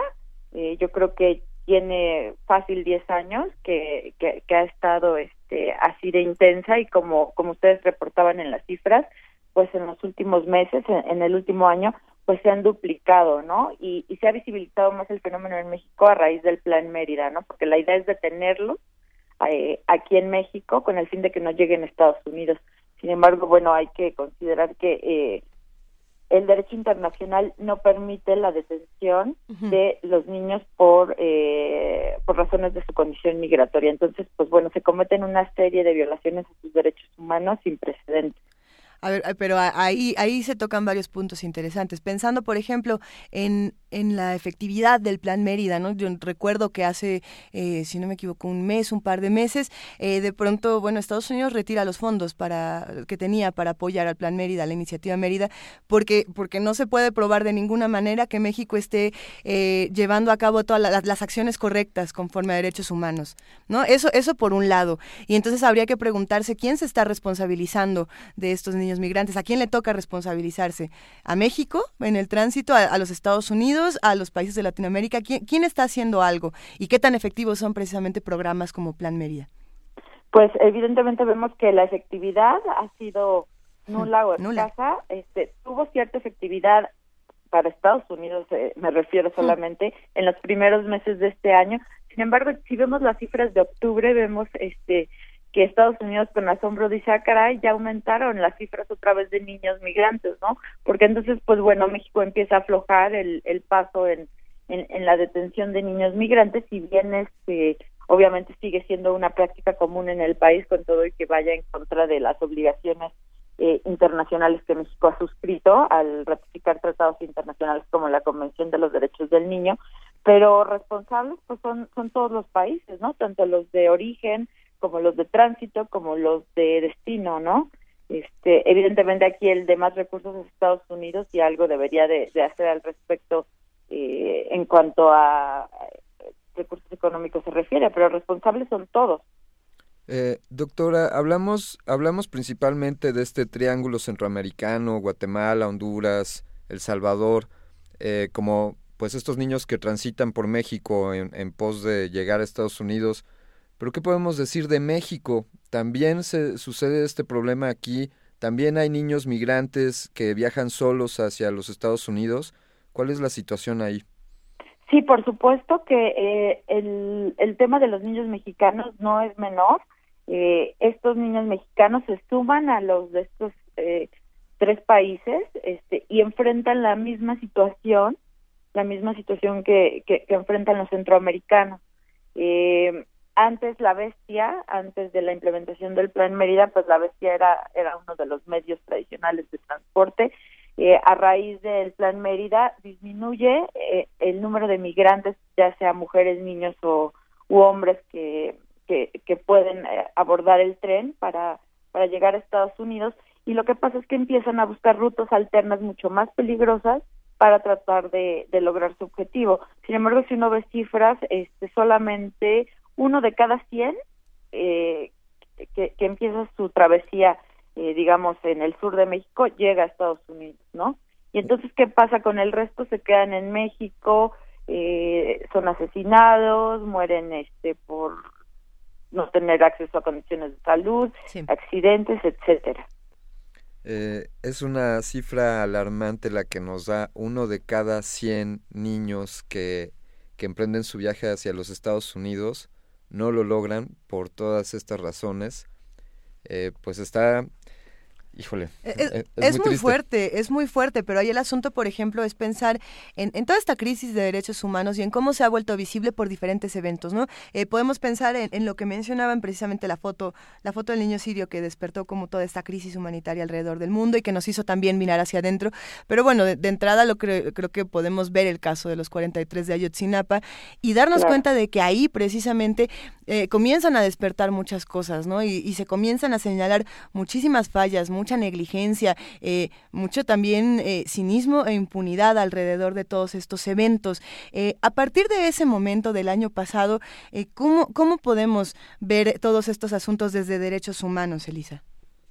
Pues bueno, definitivamente como una crisis, para empezar, de derechos humanos, este, como un incumplimiento flagrante del Estado mexicano respecto a sus obligaciones internacionales. la primera de ellas, no cumplir con la obligación de no detener a los niños en un contexto migratorio, es decir, por razones de su condición migratoria, en este caso irregular, este, también por su violación a la Convención sobre eh, el derecho de asilo, de refugio, porque estos niños son, eh, si, si uno se pone a analizar este, la situación de cada uno de estos niños, estos niños deberían de ser considerados como refugiados y deberían de dárseles opciones de refugio o asilo en el país. ¿Por qué? Porque vienen huyendo de, de, de, una situación este, terrible en su país, vienen por salvar su vida, no, no migran por gusto. Si por ellos fueran, se quedaban en, en, sus países de origen, ¿no? Pero muchos vienen huyendo de una violencia extrema, de crimen organizado, este, más allá de la pobreza. Porque, por ejemplo, si, si piensan en Nicaragua, eh, no es que no haya niños nicaragüenses, pero la cifra es mucho menor y la razón es muy sencilla, eh, porque al menos en este en este momento eh, eh del tiempo la situación de violencia en Nicaragua no se compara con la situación de Guatemala, El Salvador u Honduras. Entonces sí, la pobreza sí es un factor este, determinante para migrar, pero si le aumentas eh, pobreza más violencia extrema, entonces estos niños, pues bueno, tienen que salir huyendo, ¿no? A pesar de que saben lo que les espera en México. Entonces, pues bueno, ¿qué habría que hacer? Este, de entrada, ofrecerles alternativas como refugio, alternativas reales y no solamente eh, deportar y deportar y deportar y deportar y deportar, violando el principio de no devolución, ¿no? Así es. Eh, doctora Ortega, eh, hay un par de preguntas. Hay, hay un observatorio eh, donde podamos conocer estas cifras, lo que está sucediendo y, esta otra que, tal vez sea un tanto utópica, ¿qué le podríamos decir a estas familias? ¿Qué alternativas darles? ¿Qué, les podríamos ofrecer para, pues, para que no migraran o en su defecto, si como bien usted dice, están huyendo de una situación en la que su vida está en riesgo, ¿qué recomendaciones les podríamos hacer? ¿Qué ruta seguir? Ya que lo van a hacer, eh, cómo, cómo hacerlo bien o minimizar el peligro. Sí, bueno, pues eh, definitivamente la migración este infantil y la migración en general y la migración forzada, porque es una migración forzada de la que estamos hablando, pues no va a parar. Esto no va a parar hasta que no paren las condiciones de violencia extrema que imperan en, en, en estos países de, de origen y, por supuesto, la pobreza, ¿no? Entonces, más bien hay que ver qué hacemos con estos migrantes. Eh, de entrada, pues bueno, desmitificar el, el hecho de que la irregularidad, eh, mal llamada este, ilegalidad en el vecino país del norte o indocumentados o clandestinos, los excluye de derechos. Eh, tenemos que ser bien conscientes, tanto la sociedad en general como los propios migrantes, que los migrantes irregulares tienen derechos sin importar su condición migratoria. Eh, si uno revisa la gama de, tratados internacionales, si revisa la Constitución de, México, si revisa la ley de migración, uno se, se tiene que dar cuenta que eh, los migrantes irregulares tienen casi derecho a todo, ¿no? Salvo obviamente derechos políticos eh, y, algunas excepciones, pero si si hablamos de derechos en general, pues bueno, este hay que desmitificar esa idea de que de que la irregularidad los excluye de de derechos, ¿no? Por otro lado, pues eh, deberíamos de sensibilizarnos nosotros como sociedad eh, respecto a, al, gran grado de, vulnerabilidad que tienen estas personas. Si, por ejemplo, si hablamos de niños, eh, de niños migrantes, pues son al menos tres veces vulnerables, ¿no? Por un lado son niños, por otro lado son migrantes, por otro lado son irregulares, los que no son acompañados, este, cuando se trata de niñas, pues bueno, ahí lamentamos otro grado de vulnerabilidad y también muchos son indígenas, son indígenas guatemaltecos, este, eh, etcétera, ¿no? Entonces, eh, la situación que sufren es tremenda, ¿no?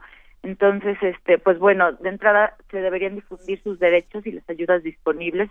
No es que no las haya, este, lo que pasa es que hay mucha falta de información y también, por supuesto, desde el Estado se debería capacitar a los funcionarios, este, sobre todo a los del Instituto Nacional de Migración darles un curso intensivo de derechos humanos este con el fin de con el fin de sensibilizarlos no y, y, y, de ver que bueno pues son migrantes no son no son criminales este y que la situación migratoria irregular no es un delito es una es una falta administrativa pero no es un delito no entonces la idea es que usemos la ley como una herramienta de cambio social no no no no como una forma de de, de, criminalizar en este caso a uno de los grupos humanos más vulnerables como son los niños migrantes, ¿no? Y los no acompañados, bueno, ni qué decir. y bueno, eh, perdón, y de la otra pregunta decía, hay un observatorio, hay, hay un observatorio que tiene el Colegio de la Frontera Norte, eh, no es especializado en niños, este, hasta donde yo sé, sobre niños no es que haya un observatorio especializado, eh, sería una buena idea crear uno, pero eh, está el, observatorio que tiene COLEF este, y es muy bueno y habla de todos los temas. Vamos a, vamos a revisarlo y vamos a irlo compartiendo en nuestras redes sociales. Elisa Ortega, ya para despedirnos, eh, a ver, es un tema complejo, se hacen muchas investigaciones alrededor, se trata de generar políticas públicas y bueno, ahí están los resultados, ¿no? Entonces, ¿qué podemos esperar para el próximo año? ¿Se va a volver a duplicar esta cifra?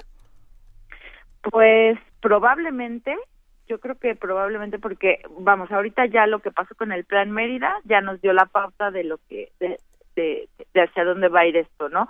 No se ve que vaya a haber este algún cambio en la política migratoria mexicana este, para controlar la migración irregular, que básicamente es detener y expulsar.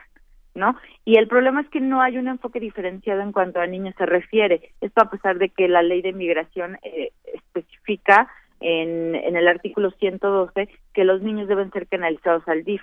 La cuestión es que el DIF no se da abasto eh, y no acaba de tener las competencias, este, eh, un total de competencias para lidiar con el asunto. Entonces, pues bueno, eh, los niños van a seguir migrando, la situación de, de, pobreza y de violencia no es que va a cambiar, eh, me, me, parece, no al menos en el, en el, en el corto plazo. Entonces, me parece que sí podemos esperar un aumento de cifras, este, pero también yo creo que un aumento de los niños que van a estar llegando a Estados Unidos, así como pasó ya en octubre, ¿no? O sea, se retiran fondos de Plan Mérida y entonces les sube inmediatamente el número de, de niños no acompañados este, en Estados Unidos. Entonces me parece que, que por ahí va a seguir la tendencia. Este, y bueno, pues habría que habría que esperar este va a salir una nueva recomendación, una, una nueva observación general del comité sobre los derechos del niño en conjunción con el Comité de Trabajadores Migrantes. Esperemos que este tipo de recomendaciones o observaciones en algo sensibilice a los gobiernos con el fin de adoptar un enfoque en las políticas migratorias este, específicamente destinado a la población este, de niños, niñas y adolescentes migrantes. Eh, doctora Elisa Ortega, eh, pues ojalá, ojalá haya oídos para, para estas recomendaciones, ojalá que podamos caminar hacia un escenario mejor para todos estos niños y para atender estos problemas de fondo. Queremos agradecerle que, que nos haya acompañado esta, esta mañana. No, no hay, no, hay, no hay por qué agradecer. Ha sido un gusto para mí compartir con ustedes y con su auditorio. Y sigamos discutiendo pronto. Muchísimas gracias. Gracias, buenos días. Un abrazo, hasta luego. Primer movimiento. Escucha la vida con otro sentido.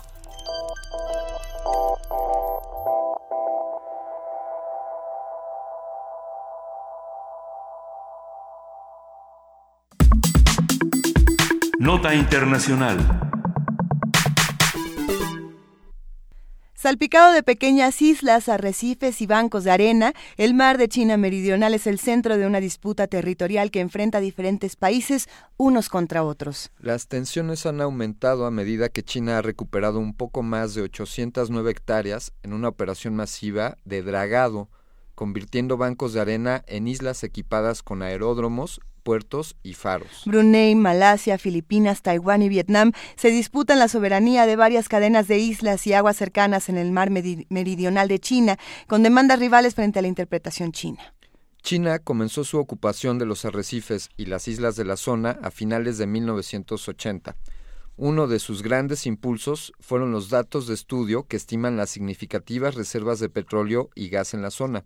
Según los cálculos de la Administración de Información sobre Energía de Estados Unidos, el mar de China Meridional alberga unos 11 mil millones de barriles de petróleo y 190 millones de metros cúbicos de gas natural.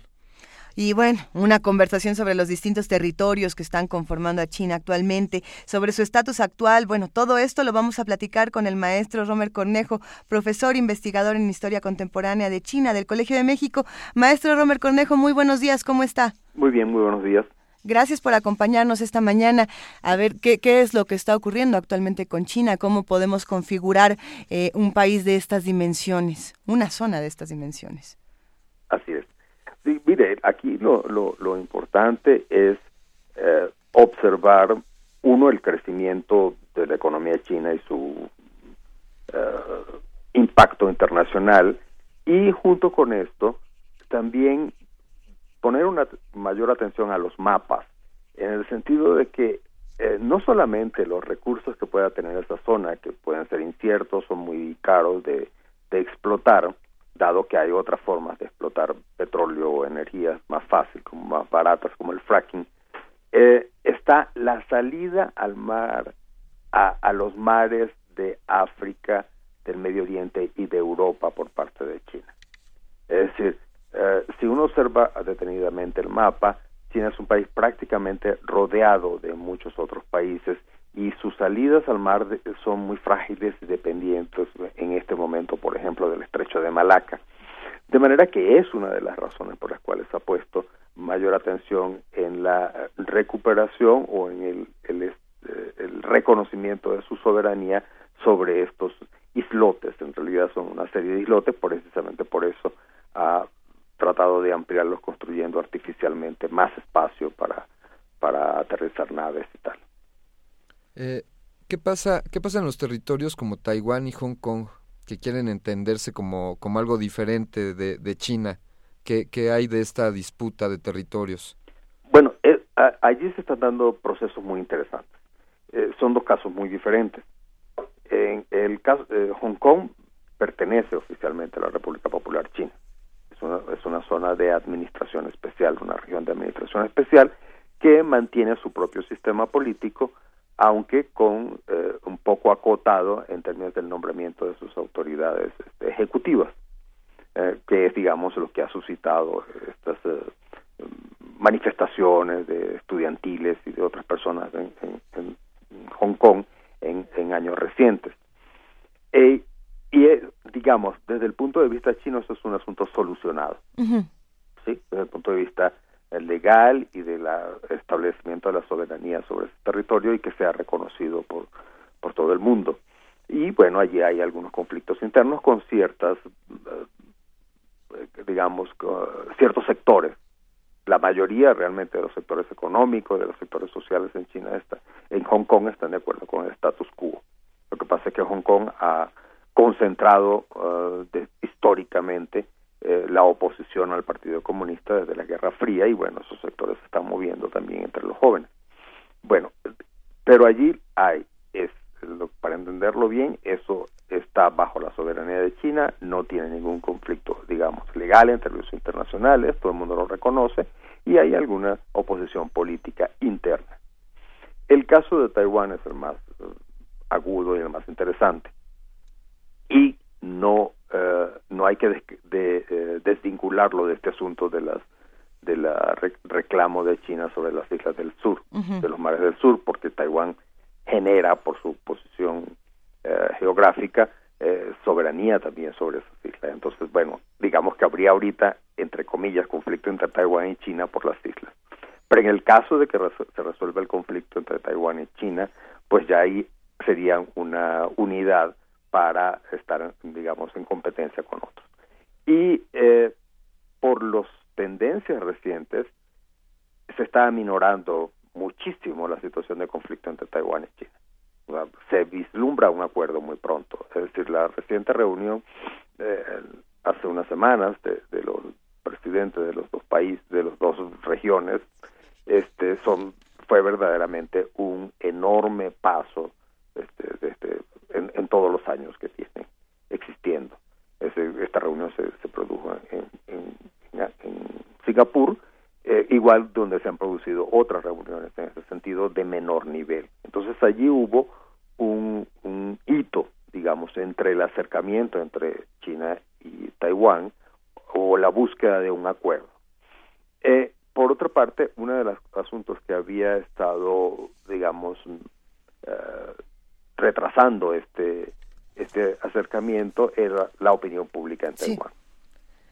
Ahí entra algo interesante, pensando en la opinión pública de Taiwán, en lo que está ocurriendo eh, en la discusión a nivel, eh, digamos, los, los, ciudadanos que, ahí viven. Eh, no sé, por ejemplo, fue, fue este concurso, ¿no? El, concurso de Miss Mundo, cuando de pronto esta mujer quiere salir con la banda que dice Taiwan Rock. Y, bueno, le dicen, no, no puedes, tienes que salir con esta banda que dice Chinese Taipei. Exacto. Y ella dice, pues no lo voy a hacer. Y me voy con mi banda y entonces, bueno, esta mujer ahora está vetada y ha subido una cantidad de imágenes a Twitter, pues muy, muy impresionantes, ¿no? porque están reflejando un conflicto desde el otro lado, no solamente, bueno, sí desde el lado político, pero cómo lo están viviendo los ciudadanos. ¿Qué podemos decir de esto que pasó con, Miss Taiwan Rock? mira, eso, eso es un, fue un evento interesante en el en el en la digamos la lucha formal que se libra entre ambos y entre sectores de la sociedad taiwanesa sectores no la mayoría por cierto. Y ahora voy a conversar un poco sobre esto. Eh, ciertamente en, en Taiwán hay un sector que en un momento fue un sector muy poderoso eh, representado por un partido político específico el, Partido Popular, eh, que, eh, digamos, defendía la independencia de Taiwán. Sí. Ese, ese sector ha venido disminuyendo en términos del, eh, digamos, esa opinión, e incluso dentro del mismo partido, que era lo que le daba cuerpo a ese partido. Sin embargo, quedan algunos sectores más recalcitrantes que siguen insistiendo en este asunto. Pero el asunto tiene dos aristas. La arista de que el rock, o sea, República de China, eh, sea absolutamente toda China, es decir, no, no Taiwán nada más, sino toda la República Popular China y Taiwán sea la República de China, porque esto tiene que ver con el origen del conflicto. ¿Sí? En el origen del conflicto está quién gobierna sobre toda la República sobre todo ese territorio que hoy llamamos China. Bueno, el Partido Comunista decía ellos, ¿no? El Partido de la República Popular China que fundan y la República de China que se fundó desde 2011, que digamos como toda república se fue a Taiwán, aún gobernando uh, hipotéticamente todos los territorios del resto del país, ¿sí? Que era, bueno, una especie de, de, gobierno un poco raro, loco, en ese sentido, porque tenían representación de todas partes. Y esas opiniones recalcitrantes todavía quedan en Taiwán, pero son minoritarias. Lo más, la corriente mayor de opinión dentro de Taiwán, eh, establecida por las estadísticas eh, dentro de Taiwán, es que uno, bueno, hay que mantener el status quo, es decir, mantener las diferencias, etcétera, cada quien su sistema político, una relación económica, que por cierto cada vez más intensa y cada vez hace absolutamente dependiente a, Taiwán de. Eh, China y este y ya mantener el status quo. Y una corriente que viene creciendo que es llegar a un acuerdo a un acuerdo en el cual bueno se mantenga el sistema político de Taiwán porque eso es lo que ellos protegen protegen su democracia y es lo que digamos vende ante el mundo no Ma maestro Cornejo podríamos decir que estamos ante una nueva China eh, de cara a buscar estos acuerdos eh, con otras naciones. Eh, el presidente Xi Jinping está haciendo reformas como esta participación en la cumbre de, de París para el cambio climático, ah, claro. donde no se habían presentado. Podríamos decir que, que este país, con casi el 18% de los habitantes del planeta, está, está planteándose un nuevo escenario mundial. Sin duda, sin duda. Sí, y está mostrando, ha, ha, habido un cambio muy importante en las relaciones internacionales en el sentido más amplio posible. ¿sí?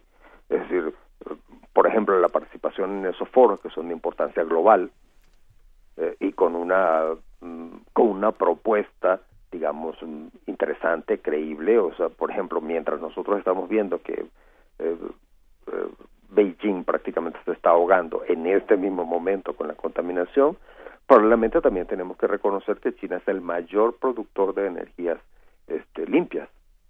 Paralelamente, claro, es un sí. problema de, en el mundo, es un problema de dimensiones, ¿no? Entonces sí está mostrando esa cara y la, el, el respaldará el respaldo que acaba de darle el Fondo Monetario Internacional en términos de colocar al yuan entre esta canasta de monedas del, importantes del mundo sobre los cuales eh, para mantener reservas, o sea, colocarlo al, al, mismo nivel del euro, el dólar y el yen y, el, y la libra esterlina, bueno, es un reconocimiento de la implicación de China y de la importancia del país en términos internacionales, que ha sido fruto de que ha venido haciendo China en esos términos.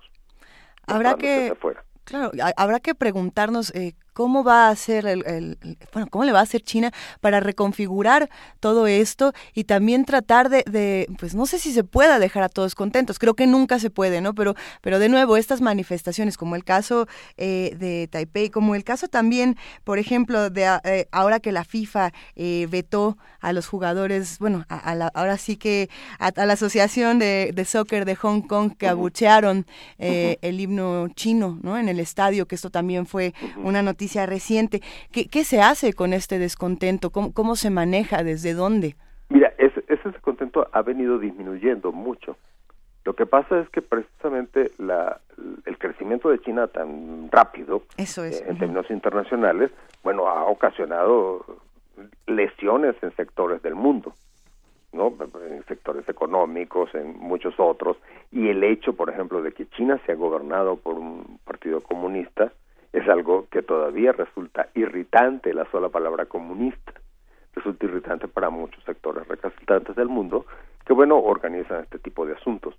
Y, y, bueno tienen que enfrentarse a eso. O sea situaciones similares les han pasado a otros países de, de, de rechazo de alguna de sus políticas o de asuntos de esta naturaleza Seguiremos discutiendo de cómo se va reconfigurando China. Hablemos después precisamente de este crecimiento económico, de, qué es lo que va a pasar. Eh, se habla mucho de, China últimamente cuando pensamos en Siria también, pero ya será una discusión para, para una, una futura mesa, maestro Romer Cornejo. Con mucho gusto, Luisa. Muchísimas gracias por su participación esta mañana. Hablemos muy pronto. Le mandamos un gran abrazo. Igualmente, que esté muy bien. Hasta luego. Primer movimiento donde la raza habla. Muchísimas gracias a todos los que nos están escribiendo en redes sociales. La palabra mágica de Candiani esta mañana despertó, despertó bajos instintos, despertó cosas muy extrañas. Eh, hay que, hay que decir que carpanta, no, todavía no vamos a decir qué significa, todavía no. Carpanta, hay buenas definiciones que nos están compartiendo, como este impermeable para marineros del siglo XIX me pareció muy buena. A ver, a mí me gustó, a ver, ¿quién, ¿quién puso lo de que la carpanta? Ahí está, que Rubén Núñez dice que una carpanta es Alejo Carpentier, lo que una believer es a Justin Bieber. O sea, una carpanta es una fanática de Alejo Carpentier. Está, qué, qué bonito, muchas gracias por eso. Y también nos, nos dijeron que es una carpa que espanta y una carpa que guarda vampiros y, seres de la oscuridad. Y a ver, ¿qué, otra, qué otras tenemos? Tania Mafalda nos dice, hoy tengo ganas de ser carpanta y caminar por las hojas de un libro para pasearme en medio de un mundo mejor. Ah, qué bonito.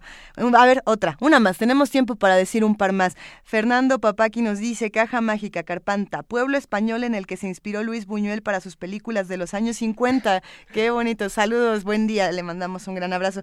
Ya tenemos a los ganadores de la Caja Mágica. Eh, de todas formas, síganos mandando eh, más significados. A ver, ¿quiénes son los ganadores esta mañana? Tenemos a Juan Ramírez Marín, ¡Eh! Un abrazo. Él, él nos dijo justo esta definición de flor, flor exótica de la taiga. Y también está Mauricio Medina, quien dice que carpanta son carreras que se realizan entre miembros de la familia Pantaleón. está muy buena. Esa es buena. O una, o una carpa ancha. Esto lo dijo Lucio Arturo López Rodríguez. Ahí están los tres ganadores de la, caja, de la caja mágica, aquí en primer movimiento. Ahí está. ¿Saben qué significa carpanta? Si no, si no lo saben, este, pero de pronto empiezan a sentir que les da tantita hambre, bueno, busquen por ahí el significado. Vamos a seguir nosotros por acá. Por lo pronto, vamos a una pausa y regresamos.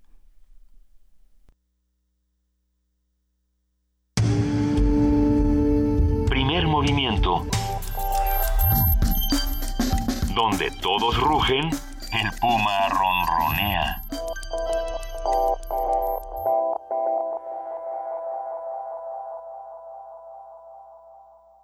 Te invitamos a disfrutar de los mejores platillos sonoros. Buffet Babel. Tenemos ingredientes de la más alta calidad.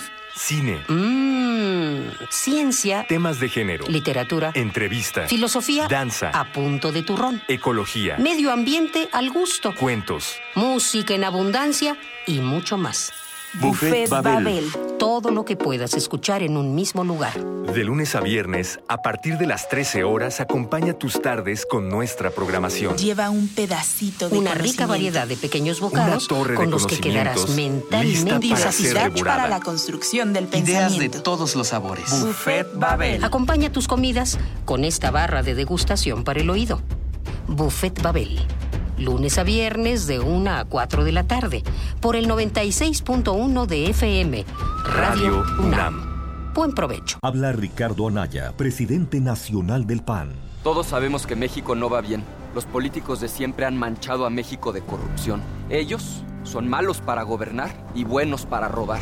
Pero nosotros, nosotros somos muchos, muchos más. Somos millones los que queremos cambiar a México, meter a la cárcel a los corruptos y que haya trabajo, que nos vaya bien a todos y que nadie nos diga que no se puede. De que se puede, se puede. Ricardo Anaya, presidente nacional del PAN. Angustias, dudas, inquietudes e ilusiones. Mirar al futuro es más sencillo en imágenes. Ven a la sala Julián Carrillo y disfruta del espectáculo teatral de Rodolfo Jacquín. Imágenes.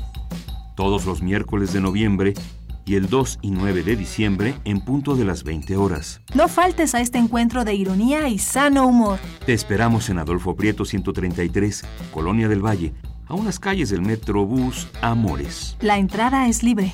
Radio UNAM te lleva al teatro.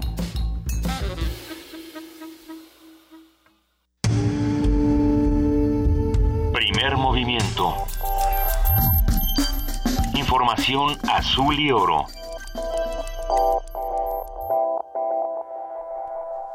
Nosotros seguimos aquí en primer movimiento un par de minutos todavía antes de irnos a nuestro corte informativo eh, para compartir todavía un poco más de definiciones de lo que es carpanta, que al parecer eh, eh, disfrutaron muchísimo esta palabra. Por aquí nos dicen que carpanta es un instrumento de cuerdas parecido al salterio que tocan los gnomos. ¿Quién nos manda esta definición misteriosa? Le mandamos un gran abrazo a Carmen Limón, por favor, como no, un, un, enorme abrazo. Gracias a todos los que nos están están compartiendo sus definiciones. Eh, si quieren agregarse a todas las discusiones, en un momento más vamos a hablar también de la COP21. Estamos en arroba P en primer movimiento en Facebook y en el teléfono 55 36 43 39. hablar de medio ambiente eh, puede ser complejo, sobre todo si no estamos agregados a estas discusiones como lo que está ocurriendo en este momento en París. Entonces, vámonos en este momento a nuestro corte informativo de las 9 de la mañana con nuestra compañera Elizabeth Rojas y ahorita regresamos. Bienvenidos Bienvenida de nuevo, Elizabeth. ¿Qué tal, Luis Alberto? Buenos días de nuevo. Buen día.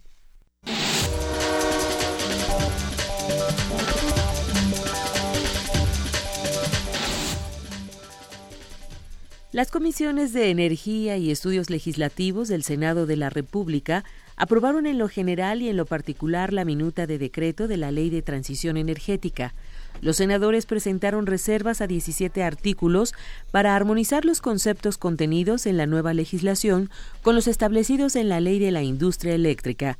Además, propusieron incluir un artículo transitorio para flexibilizar el cumplimiento de las obligaciones en materia de energías limpias. La ley de transición energética fue turnada por su discusión y votación en el Pleno de la Cámara Alta este martes o a más tardar en la sesión del jueves. La República y la Cámara de Diputados instalaron el Consejo Técnico para las Alternativas de Regulación de la Marihuana. De acuerdo con el presidente de la Cámara Alta, Roberto Gil, este consejo fue creado para acompañar la conducción de un debate impostergable en nuestro país. Cabe señalar que dicho consejo deberá entregar en el primer trimestre del próximo año un reporte final de las consultas que se realizarán respecto a 10 temas mínimos del uso de la marihuana en todas sus implicaciones. El PRD presentó ante la COFEPRIS 32 solicitudes de autorización para el consumo personal de marihuana con fines recreativos. De acuerdo con Sergio Leiva Ramírez, secretario nacional de Jóvenes del PRD, el objetivo es que la COFEPRIS rechace la solicitud y así se pueda presentar un amparo ante la Suprema Corte de Justicia de la Nación para que se declaren inconstitucionales los artículos de la Ley General de Salud que impiden el uso de la droga. Alejandro Murat Hinojosa renunció como director general del Infonavit. Al parecer, Murat buscaría la candidatura del Partido Revolucionario Institucional a gobernador de Oaxaca en los comicios del próximo año en esa entidad. En información internacional, la Organización Mundial de la Salud informó que si se intensifican los esfuerzos para combatir el virus de inmunodeficiencia humana, podría ser erradicado en 15 años. En el informe presentado en Zimbabue, el organismo destaca los grandes avances logrados desde 2000 en la lucha contra el virus causante del SIDA y asegura que el número de muertes por el VIH se han reducido un 42% de 2004 hasta 2014. Estas mejoras las atribuyen a varios factores como los programas nacionales que buscan evitar la extensión del virus y otros métodos aplicados recientemente como la circuncisión masculina voluntaria que reduce el riesgo de infección en los hombres. Las Américas avanzan en la eliminación de la transmisión de madre a hijo del VIH. Las Américas continúan avanzando sostenidamente en la eliminación de la transmisión de madre a hijo del VIH y de la sífilis, informó hoy la Organización Panamericana de la Salud. Un estudio presentado a propósito del Día Mundial de la Lucha contra el SIDA, que se celebra el primero de diciembre, indica que 17 países y territorios reportan haber eliminado esa transmisión, aunque se estima que alrededor de 2.500 niños nacieron en la región con el virus en 2014. Estos países y territorios concentran el 34% de los nacimientos de la región, y entre ellos se encuentran Anguila, Antigua y Barbuda, Barbados, Canadá, Chile, Cuba, Dominica, Estados Unidos y Puerto Rico.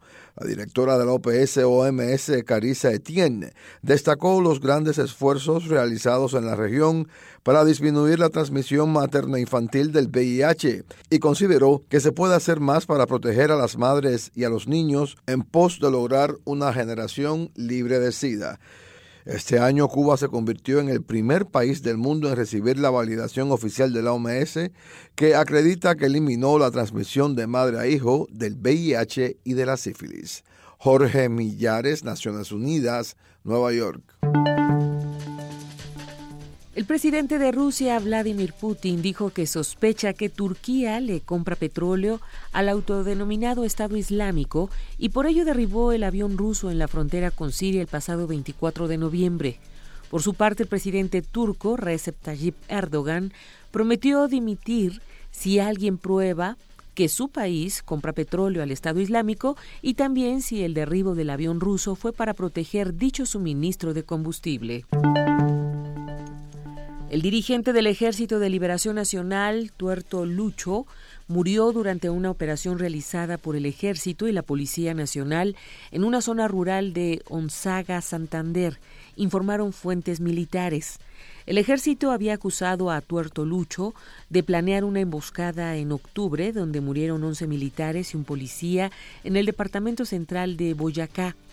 Cabe señalar que desde enero de 2014, el gobierno colombiano y el Ejército de Liberación Nacional han mantenido diálogos exploratorios para poder iniciar las negociaciones de paz similares a las que ya mantiene desde 2012 con las FARC en La Habana, Cuba. A unos días de las elecciones parlamentarias en Venezuela, el Pleno de la Mesa de la Unidad Democrática pidió a la Fuerza Armada Nacional Bolivariana que garantice un proceso pulcro y que ayude a respetar los resultados. A través de este comunicado, la coalición opositora favorita, según las encuestas, para obtener la mayoría de los escaños, ha querido enviar un mensaje a favor de la subordinación de los cuerpos militares a las decisiones que tome la ciudadanía el domingo. En el marco de la cumbre mundial sobre el cambio climático, Ecuador pidió la creación de una Corte Internacional de Justicia Ambiental. El presidente de Ecuador, Rafael Correa, exigió en París que prevalezca la justicia ambiental y subrayó que la emergencia planetaria exige un tratado mundial que declare a las tecnologías que mitiguen el cambio climático y sus respectivos efectos como bienes públicos globales y que se garantice su libre acceso. Al hablar ante la COP21, Correa subrayó que esa misma emergencia también demanda acuerdos vinculantes para evitar el consumo gratuito de bienes ambientales. Por otro lado, pugnó por el establecimiento de una Declaración Universal de los Derechos de la Naturaleza. Añadió que la principal respuesta para luchar contra el cambio climático debe ser la creación de la Corte Internacional de Justicia Ambiental para sancionar los atentados contra los derechos de la naturaleza y establecer las obligaciones en cuanto a la deuda ecológica y consumo de bienes ambientales. Nada, planeta entero, escúcheme, nada justifica que tengamos tribunales para proteger inversiones, para obligar a pagar deudas financieras, pero no tengamos tribunales para proteger a la naturaleza y obligar a pagar las deudas ambientales. Se trata tan solo de la perversa lógica de privatizar los beneficios y socializar las pérdidas, pero el planeta ya no aguanta más. Durante la jornada de este lunes de la COP21, numerosos jefes de Estado latinoamericanos y caribeños hicieron uso de la palabra y expresaron sus preocupaciones sobre el impacto que el fenómeno climático va teniendo sobre sus poblaciones y economías. Jorge Millares, Naciones Unidas, Nueva York.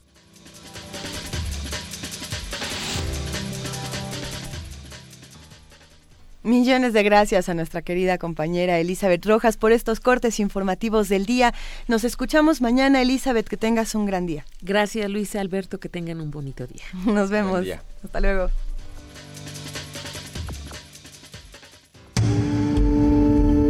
Primer movimiento. Donde la raza habla.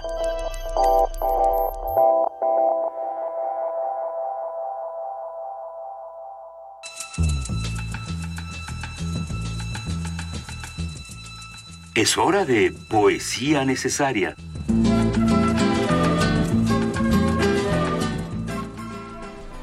Ya llegó la hora de poesía necesaria y es el turno de Alberto Candiani, que hoy no nos va a leer ni a Bukowski ni a Burroughs. A ver qué, qué va a pasar Ni a esta mañana. Sabines. Ni a Sabines tampoco. Hoy, amigos de Primer Movimiento, vamos a compartirles algo del rey Nezahualcóyotl. Bien. Esto se llama Percibo lo secreto. Percibo lo secreto, lo oculto.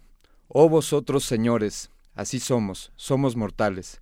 De cuatro en cuatro nosotros los hombres, todos habremos de irnos, todos habremos de morir en la tierra. Nadie en jade, nadie en oro se convertirá. En la tierra quedará guardado, todos nos iremos. Allá, de igual modo, nadie quedará. Conjuntamente habrá que perecer. Nosotros iremos así a su casa. Como una pintura nos iremos borrando, como una flor nos iremos secando. Aquí sobre la tierra, como vestidura de plumaje de ave sacuán, de la preciosa ave de cuello de hule, nos iremos acabando, nos vamos a su casa. Se acercó aquí, hace giros la tristeza de los que en su interior viven, meditadlo, señores, águilas y tigres, aunque fuerais de jade, aunque allá iréis, al lugar de los desencarnados, tendremos que desaparecer. Nadie habrá de quedar. Primer movimiento. Donde todos rugen, el puma ronronea.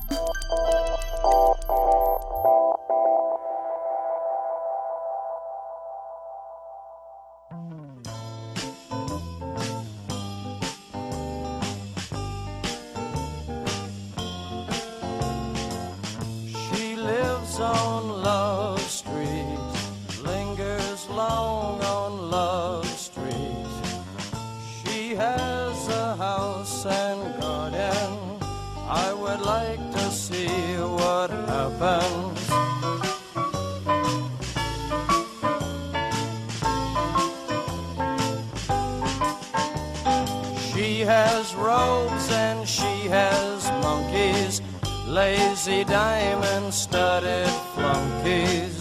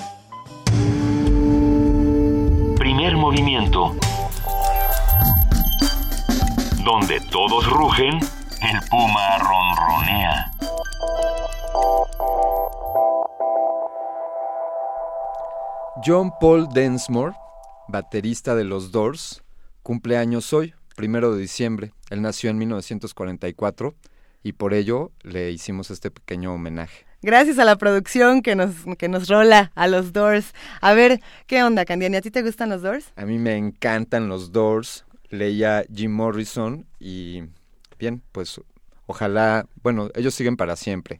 Sí, no, los Doors son inmortales. Y bueno, nosotros seguimos aquí hablando de muchísimos temas, seguimos discutiendo en otro asunto que no tiene nada que ver con los Doors, seguimos discutiendo sobre el Día Internacional de la Lucha en contra del SIDA, qué vamos a hacer entre todos para, para ver si realmente podemos controlar una enfermedad como esta en 15 años, que es lo que se está proponiendo. Eh, decíamos si es posible o si no es posible. Eh, todo indica que, que ya hay muchos casos de éxito donde, donde se puede hacer completamente negativo digamos, esta, esta carga viral.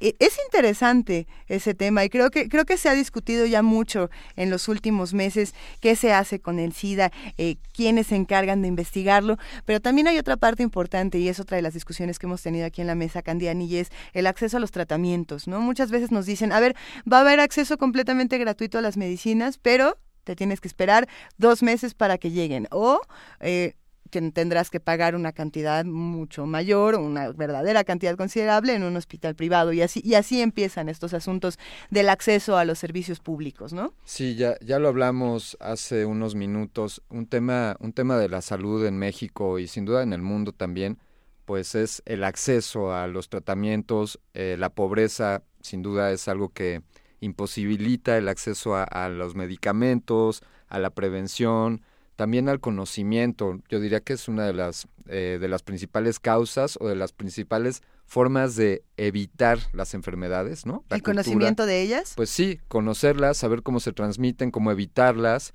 Eh, creo, que, creo que hay buenos esfuerzos. Está el Centro Nacional para la Prevención del Control del VIH y el SIDA, de la Secretaría de Salud.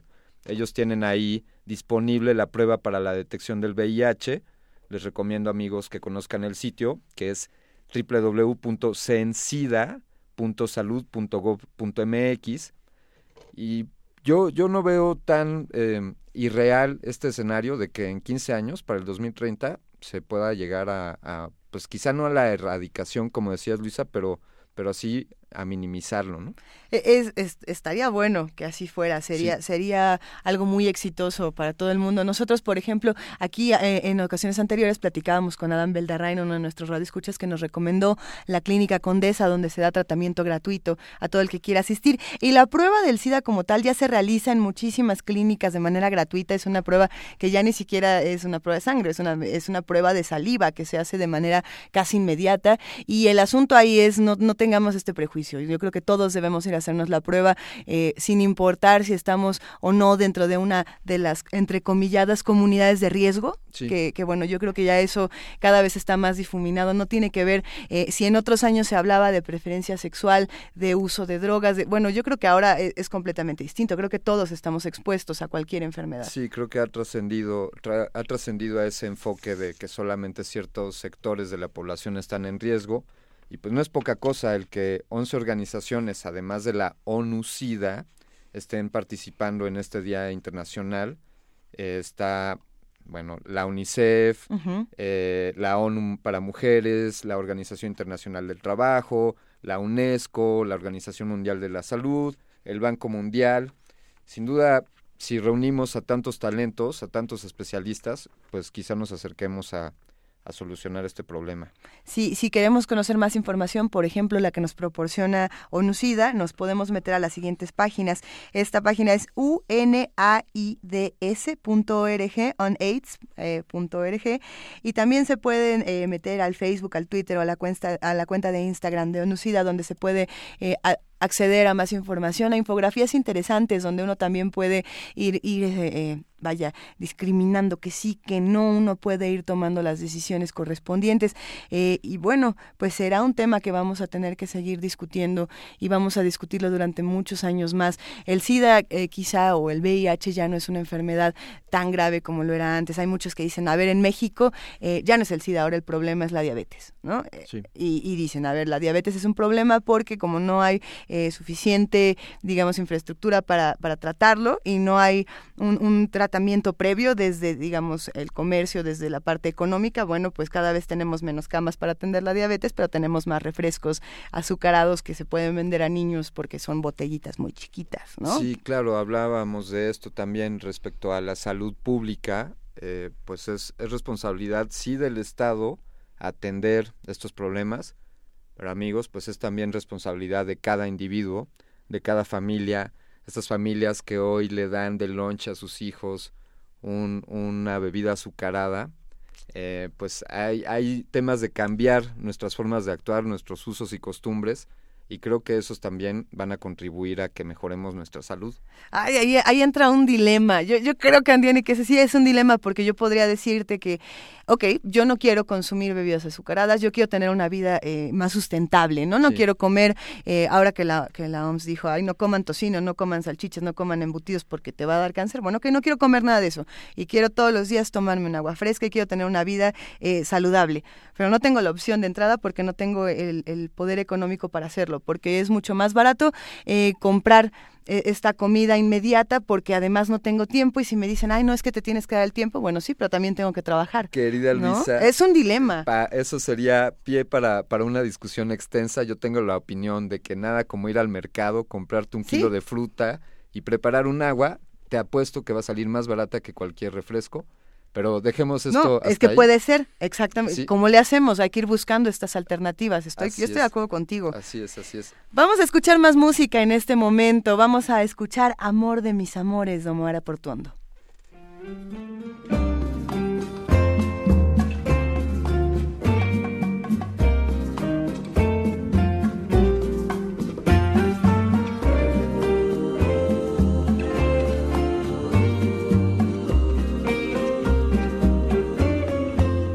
La mano sobre el corazón, quisiera decirte al compás de un sol que tú eres mi vida,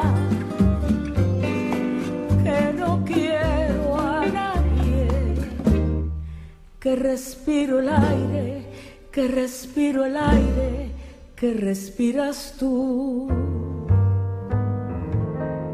poniendo la mano sobre el corazón. Quisiera decirte al compás de un sol que tú eres mi vida,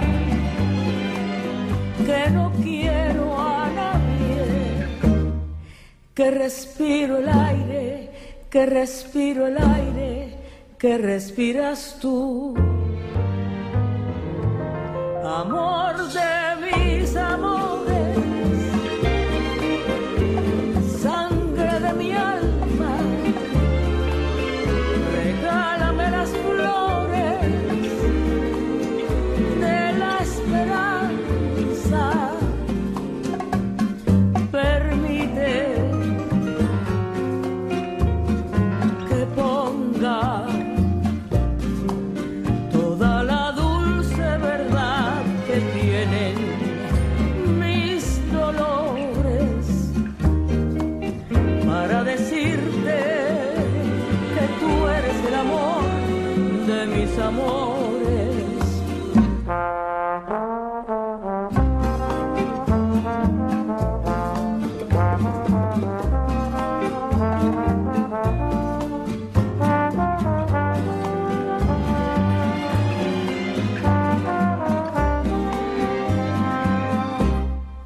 Que respiro el aire, que respiro el aire, que respiras tú.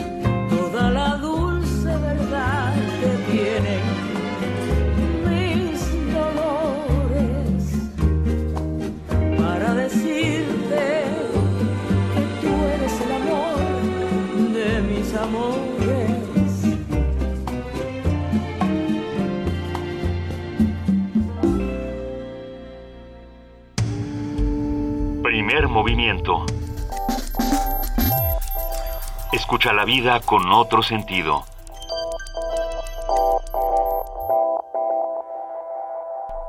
Amor de mis amores con Omara Portuondo. Eh, excelente pieza y esto nos da pie al tema que sigue, ya que ella dice ahí que todos respiramos el mismo aire, que el aire que tú respiras es el mismo que yo respiro y así hacemos todos los seres humanos en este planeta. Todos respiramos el mismo aire, todos tomamos la misma agua. No ha habido un solo mililitro más de agua en el planeta desde que el ser humano existe. Todos la hemos reciclado, consumido, congelado, evaporado y toda la compartimos. Y estos son algunos de los temas que se están discutiendo hoy, eh, desde ayer y hoy, en la cumbre en la cumbre de las partes, en, el, en la reunión en París, que se está llevando a cabo con casi 195, casi 200 mandatarios de todo el mundo para atacar este tema del cambio climático y evitar a toda costa que se incremente la temperatura pues en dos grados centígrados, algunos hablan de ojalá lleguemos solo a un grado. Eh, es un tema que nos incumbe a todos, no solo a los mexicanos, sino a toda la humanidad. Pues con eso arranquemos con nuestra mesa del día. Eh, tenemos, tenemos en la cabina, le damos la bienvenida a la doctora Telma Castro, quien es directora del Centro de Ciencias de la Atmósfera de la UNAM. Bienvenida.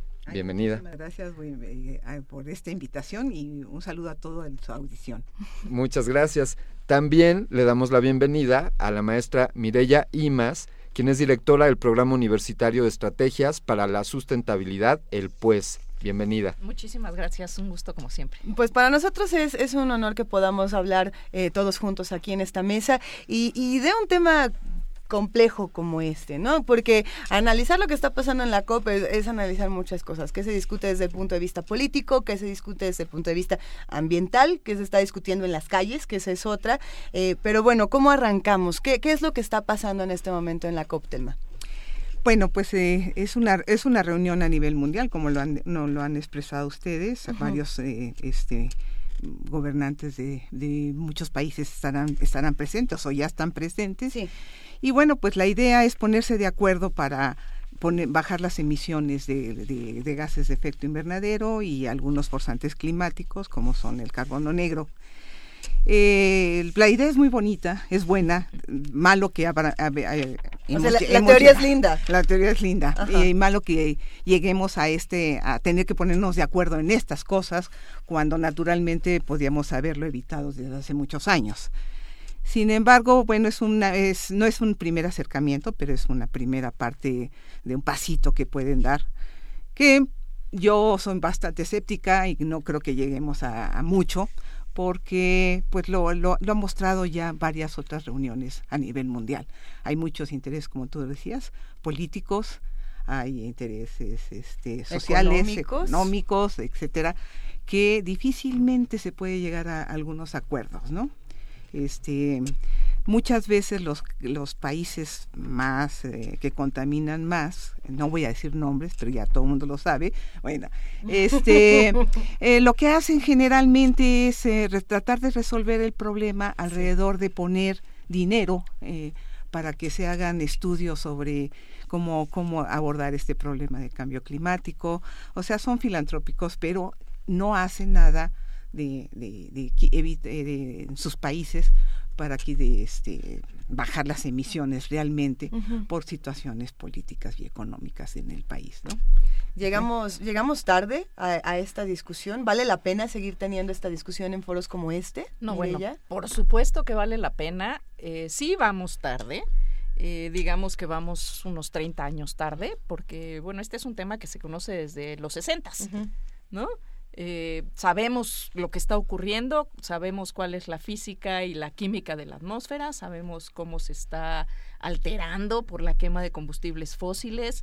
Eh, digamos que la parte de cómo ocurre el proceso está muy clara, eh, se está midiendo cómo ha ocurrido, qué ha cambiado.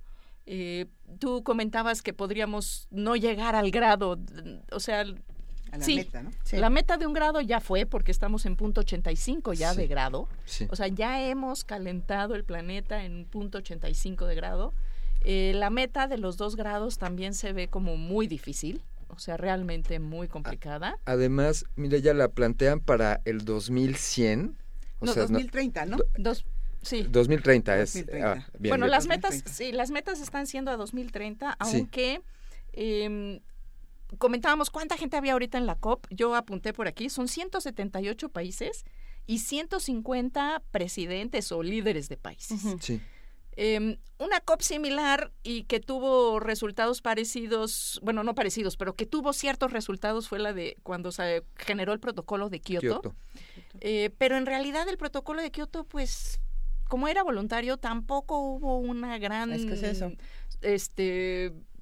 O sea, no tuvo un gran impacto en lo que estaba ocurriendo. Y hemos dejado pasar casi 20 años de una inacción que debería de tener culpables, o sea, realmente, porque estamos poniendo, sobre todo y como siempre, a las poblaciones más vulnerables cada vez en situación de mayor riesgo. Ah, qué raro. ¿No? Porque claro, los que tienen dinero pues se mudarán de casa, se ubicarán en un lugar más seguro, un lugar donde haya me- este, más agua, donde Claro. haya menos frío, menos calor, etcétera. Pero realmente otra vez quienes van a pagar los platos rotos son las poblaciones vulnerables. Pero ojo, esto no quiere decir que países ricos no, No van a sufrir las consecuencias. Pero dentro de estos países ricos, quienes sufrirán las consecuencias con mayor dureza serán los más pobres de estos países ricos. Ahora, los países pobres, pues como siempre, pagaremos los platos rotos. Hay en la mesa de la conferencia de las partes que se está llevando ahora en, en París, eh, creo que son 178 propuestas de contribuciones nacionales previstas y determinadas. ¿Qué quiere decir esto? Con este nombre tan elegante, es lo que cada país se compromete a reducir de emisiones. Las, lo que está propuesto en la mesa, lo que está puesto en la mesa ho- hoy por cada país, no es suficiente para no llegar a los dos grados. Es, es decir, aunque se cumplieran todos estos compromisos en que el- lleva cada país Sí. hoy eh, a la mesa de discusión Sí. no es ni suficiente. siquiera las buenas intenciones serían suficientes. Las buenas intenciones ya no ya son no son suficientes. válidas, ¿no? Las buenas intenciones. Eh, doctora. Castro, Sí. eh, bueno, me voy a permitir decirlo, ya, ya que usted se recató en ello, pues efectivamente los países más contaminantes del mundo, pues la lista la encabeza China, está Estados Unidos, Brasil, Indonesia y Japón. Eh, es de los países más industrializados del mundo. Algo que me parece importante recalcar de esta COP21 es que China no había colaborado en la Convención de Kioto, cosa que sí está haciendo en esta ocasión. Bueno, Estados Unidos tampoco Claro. eh, había- firmó Kioto, ¿eh? Sí. ¿no? Pero tampoco firmó el ya- protocolo de Kioto. Es importante que estos países, eh, que sin duda tienen una buena tajada de, de la contaminación a nivel mundial, estén, estén siendo eh, actores presentes en esta convención. Claro. Mira, yo, yo en, en el caso particular de China, pues no conozco toda la, la estructura política que, que tienen en, en- en su país. En, en Estados Unidos, pues sí conozco un poco más y este, yo creo que las buenas intenciones, como decía Mireya, pues no son válidas, pero bueno, van- están llevando una propuesta también de, de- de bajar emisiones, pero no me queda claro, no me queda claro que esa propuesta eventualmente pueda pasar por las cámaras de, de- de- de diputados o senadores de equivalentes en Estados Unidos. Es una cosa, una propuesta que, que va a presentar el país, pero no está aprobada en, en- en las cámaras. y eso tiene sus bemoles, ¿no? La otra de, en- el caso de China, bueno, pues a ustedes, creo que la nota del día de hoy es que la ciudad de Beijing está absolutamente en un proceso de contaminación muy alto. Sí. Ellos los está- lo están sufriendo fuertemente. Entonces, creo que esas partes son, eh, pueden ser este, sensibles eh, y que la población pueda intervenir. Creo que uno de los problemas que tenemos en general es que la población estamos muy callados. O sea, la sociedad está como muy callada este, cu- cuando tiene uno los problemas de, de- de contaminación. La misma Ciudad de México. Yo no bueno. veo, yo no veo este, voces fuertes peleando por una situación de, de, de pelear mejor aire en la ciudad. bueno, aquí tenemos dos voces fuertes. Sí, pero, pero la Pero como que lo hicimos en algún momento, ¿no? Realmente hace ya algunos, que serán 30 años, ¿no? La sociedad se hizo presente y fue cuando hubo los mayores cambios. Ahora, yo quisiera comentar que China es eh, ciertamente hoy el, el país que más emisiones de CO2 genera, pero en los últimos años ha hecho una inversión muy importante hacia energías renovables y limpias. Ha hecho una inversión que suma lo que han hecho países como Estados Unidos, Francia y Gran Bretaña juntos. ¿Qué tal? Entonces, sí hay un esfuerzo importante y claro, también funciona y, y, es, y es un tema que también es interesante poner sobre la mesa porque hay una enorme discusión de ah, quién va a financiar esto. ¿no? ¿A quién le toca? ¿A quién le toca pagar? Por supuesto que los países en desarrollo decimos pues que los que ya se desarrollaron, ¿no? Pero, bueno, el, el, el tema es, ciertamente, si vamos a dejar el petróleo en donde está y tenemos que movernos hacia otras alternativas, lo que tenemos que hacer es crear mecanismos mucho más inteligentes. Pudimos, pudimos eh, levantar Europa después de la Segunda Guerra Mundial y hubo una in inversión millonaria por parte de muchos países. Y yo creo que hoy el reto es mucho más grande que ese, porque estamos hablando del futuro del mundo, en, en sí, términos de las personas, no del planeta. El planeta va a seguir ahí. O sea, no nos estamos acabando el planeta, nos estamos acabando las posibilidades de vivir como nosotros estamos como humanos acostumbrados a vivir en este planeta. Entonces, ¿de quién es la responsabilidad? Si es de los que se consumieron todo, digamos, el carbono posible para desarrollarse y ahora quieren que los demás nos desarrollemos con menos, o cambiamos esa mentalidad y pensamos que tenemos otras formas de hacer las cosas para podernos desarrollar, incluso en los países que estamos y pensar también repensarnos el desarrollo. Claro. O sea, porque si queremos ser como Estados Unidos, pues entonces no hay planeta que nos alcance. Pero, pero a ver, ¿qué pasaría, por ejemplo, con países como México o con países como, no sé, Venezuela, eh, que sí tienen una economía que tiene completa, una relación estrecha con el petróleo? Si decimos vamos a cambiar este tipo de energías, ¿qué pasa con la economía de esos países? Digo, porque por algo no quieren entrar a este juego. No, lo ¿no? que yo creo es que no es que sea México el que le corresponda no, decidir no, no. Eh, cambiar de la, pues el uso del petróleo como parte de su uh -huh. eh, este, economía fundamental, ¿no?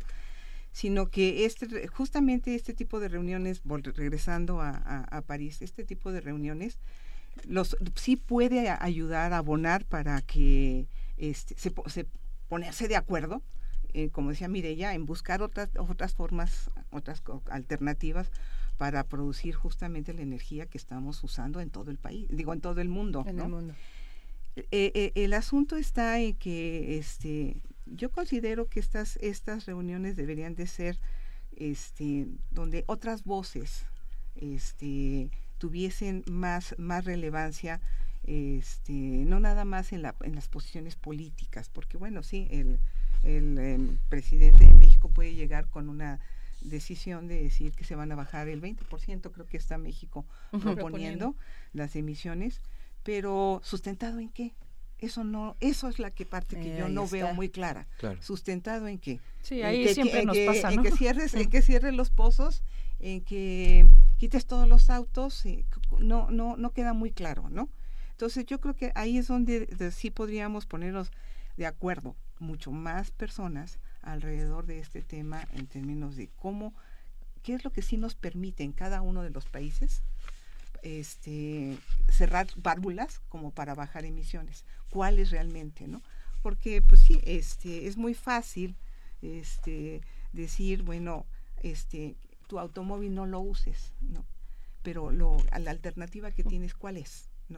El, el, servicio público, el de transporte público. Entonces, que, no, que, tener las alternativas para quitar una cosa o poner la sí, otra. Sí, hay que, hay que ¿no? sumar muchas cosas, sí. pero ciertamente la apuesta tiene que ser, eh, como, como, se dice ahora, a descarbonizar las economías. Uh -huh. ¿Qué quiere decir eso? Tenemos que desacoplar el desarrollo del uso del carbón como energía. Y la verdad es que el futuro es promisorio, o sea, se ha hecho muchas inversiones, hay la ciencia y la tecnología ya está ahí, hay todavía muchísimo que avanzar, por supuesto, no nada está nada está acabado, pero el el gran obstáculo que se dice es que las energías renovables son muy caras es que es muy difícil, es que es muy complejo. En realidad esto es la apuesta importante que se tiene que hacer en todos los países. Y hay ejemplos de que es posible, ¿no? Costa Rica, en ciudades como Copenhague, donde prácticamente... El no hay insolación, ¿no? Sí, sí, ya eh, cerca del 80% de su, de su consumo energético viene proviene de fuentes renovables.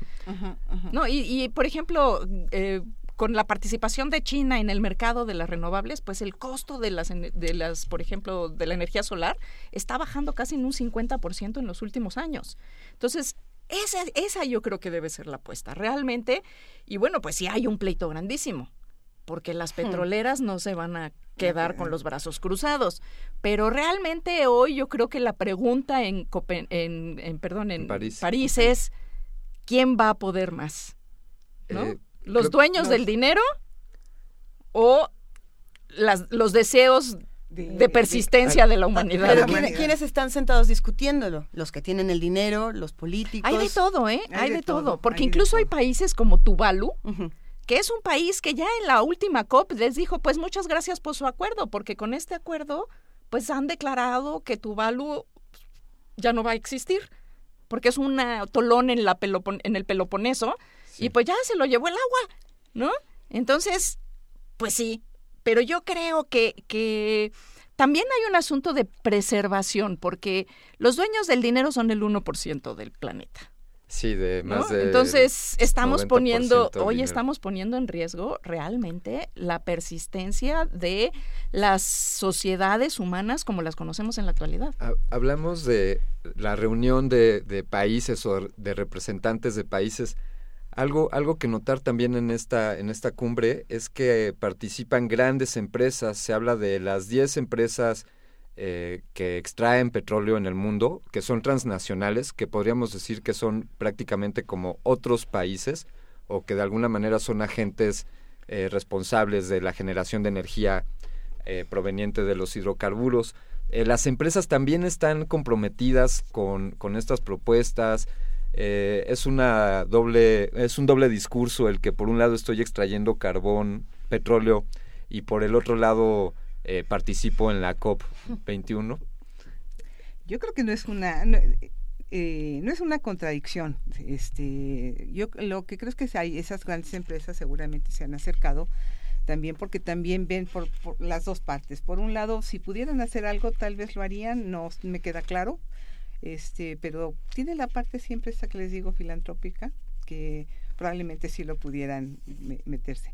Pero la, la, la otra es, este, pues, que, esas empresas, suponiendo que apagaran todo y dijeran no vamos a continuar con se acabó. se acabó, etcétera, este pues también tiene a su encargo pues montones y montones de personas, empleos, este se mueven muchas cosas eh, alrededor de no nada más de extraer el petróleo, sino alrededor de un montón de cosas, ¿no?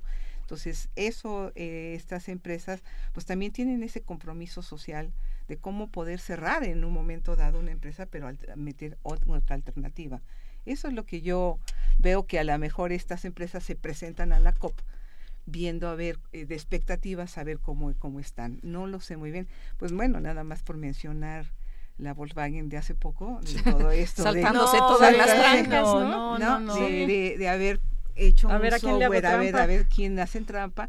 Por eso digo que es, es, muy complicado, este, yo creo que presentarse y aquí, en una Y aquí entra un tema que también es muy interesante y es la discusión de quién va a hacer este cambio. ¿Las empresas?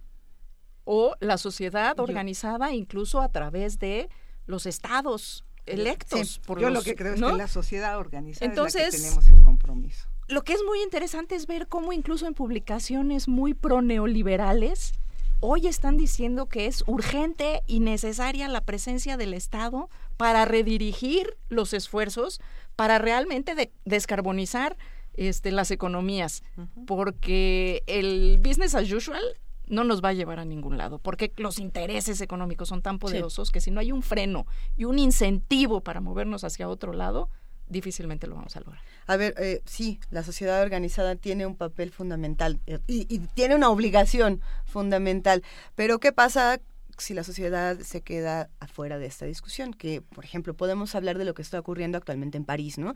Es una situación muy compleja, se habla, eh, todos los días se habla de violencia, todos los días se habla de terrorismo, hay, hay miedo en las calles y bueno, estas manifestaciones afuera de la COP donde de pronto todo acaba en, arrojar velas, arrojar proyectiles, gases lacrimógenos y bueno, esto simplemente es, otro síntoma, ¿no? De los que se quedaron afuera y dicen, bueno, yo también quisiera discutirlo, o no, o quiénes son estas personas que se quedaron afuera que no están pudiendo participar en esta discusión. Pues la sociedad menos organizada, porque hay algunos representantes de la sociedad organizada que están palomeados, digamos, por los países y que pueden formar parte de las, de, las, discusiones. y que van acompañando como parte de las delegaciones de los países.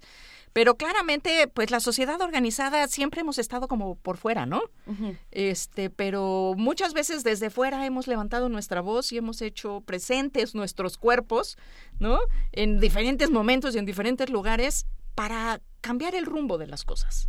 Y yo creo que hoy esa esa sociedad y por eso es tan importante programas como este tiene que estar consciente de lo que está pasando para porque si no hay conciencia de lo que está pasando no podremos tomar acción. Entonces, por eso es tan importante que se informe, se entere de la gravedad de las cosas para poder tomar en sus manos este y de manera colectiva nos manifestemos a través de los diferentes medios, formas, etcétera, que la sociedad se ha dado a través de los años. mire, ya ahí podríamos atrevernos a decir que el cambio eh, climático no lo van a evitar los países o los mandatarios o las grandes empresas, sino que lo podemos evitar nosotros, los individuos, la sociedad civil, con pequeñas acciones. Eh, ¿Qué opina de esto, doctora Castro? Mira, yo, yo creo, evidentemente sí necesitamos toda esta organización de las grandes líderes, etcétera, de, y, los gobernantes que, que tienen, cómo se organizan los países pero tenemos que ir acompañándonos, o sea, no nada más ellos tomando decisiones y la sociedad callada, ¿no? sino que tiene que ser acompañada la sociedad con, con los líderes o los gobernantes para ponerse uno de acuerdo y llegar a este a este tipo de, de, de, solución para, para el mundo ¿no? y están abiertos estos canales de discusión hay un diálogo que se pueda dar entre los gobiernos y, la sociedad. Pues mira, depende, depende de los países. Exacto, depende de los países, pero en general, en general yo creo que son muy pequeños esos canales. Este, creo que la sociedad tiene que hacerse masivamente más presente en las formas en las que tradicionalmente nos hacemos presentes de forma masiva, que es a través de nuestra presencia en las calles. Este, porque al final del día todos estos diálogos que se tienen con las organizaciones de la sociedad civil pues terminan siendo pequeños grupos que también tienen intereses particulares. Entonces, digo, no, no prejuzgo ni buenos ni malos, o sea, pero no es la sociedad civil organizada en las calles. ¿No? Entonces yo creo que esa sociedad civil tiene que salir a decir, tiene que salir a manifestarse, tiene que hacer presencia y finalmente también eh, con pequeñas acciones las acciones cotidianas, las acciones este, de, del día al día, del día al día, ¿no? Y hacer presión, por ejemplo, en la Ciudad de México, ¿qué podríamos hacer? Bueno, pues una de las cosas, lo acabamos de padecer, o sea, de mi casa aquí son 15 kilómetros y hicimos casi dos horas, ¿no? Entonces, caminando. Y si seguimos haciendo ciudad para los coches, pues seguimos haciendo ciudad para el petróleo y pues seguimos haciendo ciudad para un, un, mundo más caliente. Entonces tenemos que repensar nuestras ciudades, tenemos que repensar nuestros espacios y pues es nuestra presencia en las discusiones de qué queremos como futuro, donde podremos hacer la diferencia. Y, pues, y planear todo lo que es los crecimientos de una ciudad. Esta ciudad de México, yo creo que eh, muy pocas veces ha sido planeado hacia dónde y cómo va a crecer, ¿no? Este, lo, lo, o, a lo mejor sí está planeado, pero no para el beneficio de los habitantes de la misma ciudad. Bueno, a ver, recordemos los ejes viales. Los ejes viales. Se planearon para su majestad el coche y nos desgraciaron la ciudad para los peatones y la movilidad colectiva. Por ejemplo, yo creo que les falta una política, bueno, en esta ciudad, para mí falta una política fuerte del transporte público. ¿Sí? Aunado con el otro que ya lo padecemos día a día, que es este la parte de seguridad, ¿no? Entonces, el transporte público puedes poner un transporte muy bonito, de última generación, maneja este, con combustibles poco contaminantes, etcétera, pero la gente no lo va a usar en lugar de su auto porque lo van a saltar, ¿no? Por ejemplo. Entonces, la parte de seguridad eh, también está como ahora, es un problema anexado a, a una situación de emisiones, ¿no? Porque este, a- yo tomo mi auto, cierro los vidrios, justamente ni siquiera uso la ventilación normal, ¿verdad? Si no cierro los vidrios, uso el aire acondicionado, gasto mucho más combustible, ¿no? Porque justamente trato de evitar un problema de seguridad. Pero además con el, con el absurdo eso- de que estamos planeando ciudad segundos pisos, más Corredores culturales, entre comillas, para pon- o sea, eh, realmente la planeación es este movilidad para el 20%, porque el 80% se mueve en Se transporte colectivo, que no público, ¿eh? Ojo. Sí. Sí. Transporte colectivo, no todo es público. Y es- seguimos planeando ciudad para ese 20% y seguimos planeando ciudad para las plazas comerciales. Ahora es la moda, ¿no? Creo que es una discusión que, que en este momento no nos va a alcanzar el tiempo para tener, pero que necesitamos Sí, sí, sí. urgentemente. Y, si nos lo permiten, Mireya Imas, directora del Programa Universitario Estrategias para la Sustentabilidad, y Telma Castro, directora del Centro de Ciencias de la Atmósfera de la UNAM, eh, por favor, nos reunimos otra vez para seguir Cuando hablando tanto de, de esto que está ocurriendo en nuestra ciudad como de lo que va a pasar más adelante con esta COP21, que va a dar todavía mucho más de qué hablar en las próximas semanas. Eso esperamos que la, Esperemos que esperemos que las COP nos dé de qué hablar y que sean buenas Y que noticias. sean buenas noticias, ¿no? Hablemos muy pronto, por favor repitamos esta mesa porque se han quedado muchas cosas pendientes y ha estado deliciosa esta conversación. pues cuando Muchísimas gusten, gracias. Muchísimas gracias. Un privilegio ustedes. hablar con ustedes esta mañana. El mío, el Igualmente. privilegio es mío. Gracias. Hasta luego. Primer movimiento. Escucha la vida con otro sentido.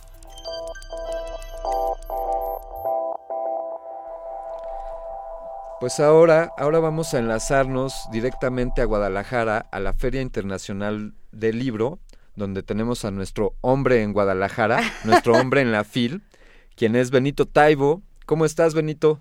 Hola, muy buenos días. ¿Alberto? Sí, señor. ¿Qué Hola, tal? Alberto. ¿Luisa? Ay, o- hola, ¿qué tal Benito? Hola, eso. Bueno, digo, identifíquense, pareja. Benito Taibo, querido, ¿cómo estás? Te extrañamos, te Estoy- queremos. Nosotros, yo, yo a ustedes. Pero bueno, esta FIL sigue con todo. Ha sido realmente impresionante. Ah, ¿Qué ha pasado? Bueno, ay, ¿qué ha pasado de todo? Eh, la, la FIL es una suerte de remolino, mare magnum, tsunami de ideas, pensamientos, palabras, letras, ah, papeles que, que suce- suceden todos los días. Ah, ayer, por ejemplo, tuve la enorme oportunidad de, de ser el anfitrión de una mesa redonda para da- dar a conocer la literatura de Eslovenia. Ah, y, y fue muy impresionante, quiero decir, eh, cosas que no sabemos, en lo que están pensando. Ah, en un mundo aparentemente globalizado, las literaturas nacionales se están convirtiendo en una suerte de reducto importantísimo para contar historias de alguna u otra manera muy personales, ¿no? Eh, en ese sentido creo que que muy muy interesante y luego estuve un rato en la pres bueno no estuve completa un rato estuve en la presentación de Jorge Fernández de Solsticio de Infarto No, bueno. con sus dos hijos tocando las jaranas y Fernando Rivera Calderón haciendo lo propio y fue emocionante divertido se echaron una versión de El Rey de José Alfredo Jiménez a ritmo de de ¡Qué belleza! de, YouTube de No, YouTube. bueno. No, bueno, perdón, pero me, me entra la risa porque sí es. Ah, bueno, y la FIL sigue, sigue Oye, con todo. es Benito, gra- grabaste, grabaste este momento para No, que lo podamos. ¿Sabes qué? Soy malísimo para las postales sonoras, pero juro que lo voy a hacer. Ok, Voy, ok, voy a empezar a hacerlo a partir de hoy, todas estas postales sonoras. Pero además les tengo una sorpresa. Hoy les tengo una sorpresa. Estoy sentado frente a Alberto Chimal. Ah, que- Digo, sí. oh, que no, no Ah, podemos además, gritar pues, de... Ya, ya- ya oí a los dos, y los dos son ciencia ficcioneros igual que yo, los dos están allá de aquel lado de la cabina. Viene a presentar su nuevo libro, Alberto, eh, llamado Los Atacantes, eh, editado por Páginas de Espuma, co- Colofón. Se, se ve muy chido. Pero, y además, está, eh, también tendré el honor de moderar una mesa en donde estarán él, Toño Malpica y Emilio Bueso de España. Ah, qué belleza. Pero entonces, con enorme gusto, les paso a Alberto, que, me hace el honor de estar aquí con nosotros, para que les cuente un poco, ¿va? Alberto, buenos días. Espera, espera, espera. va. Ahí está. Hola, hola Alberto Chimal. Hola, hola, ¿cómo están? Buenos días. Ah, qué placer hablar contigo esta mañana, Alberto. ¿Cómo va todo en la FIL, los atacantes? Ay, pues va loquísimo, como decía bien Benito, pero, pero bien, bien, muy bien. Este, ya con la expectación de, de hacer la, la presentación que es este jueves. Este justamente. jueves. Allá vamos a estar para darte un abrazo y para llevarnos los atacantes. Oye, cuéntanos en cuántas presentaciones ya has estado. eh, por- te ha tocado, me imagino, presentar a todo mundo. Me tocó un calendario tremendo Sí. y hoy viene, hoy empieza la parte intensa, de hecho, porque me toca estar en dos mesas presentando escritores del Reino Unido, este, hablando de literatura fantástica, de realismo mágico, que y mañana otra. Mañana. Y luego mañana otra más. Este, vamos a estar este, en los en la sala de en, las, en el área de salas de eventos, ¿no? Ahí se puede encontrar. Ahí voy a estar acampando, pues vas a ver una tiendita de campaña. Yo voy a estar ahí con, este, asando malvaviscos al fuego, ¿no? En lo que me toca ir a ir a presentación. O sea que tú y Raquel van a estar contando historias de miedo en, Sí, en- sí, en una esquina. Sí, Ah, cuando cierre la feria y vas- ahí nos vas a ver este, platicando de cosas terribles. Yo, yo me voy a esa fogata, definitivamente. Estás cordialmente invitada. Alberto, como, como defensor de las historias, eh, ¿qué opinas de los lectores que caminan por los pasillos de la FIL Guadalajara? Ay, pues cada uno de ellos eh, va buscando lo que va buscando, ¿no? Sus, lo- los libros que le interesan, pero a la vez cada uno es un recipiente, es un almacén de sus propias historias. A mí me, me fascina de pronto cuando camino por la feria escuchar trocitos de conversación o ver a gente que va como muy decidida a cierto lado y me pregunto, bueno, ¿qué, qué, qué pasa en sus vidas? ¿Qué hacen? ¿No?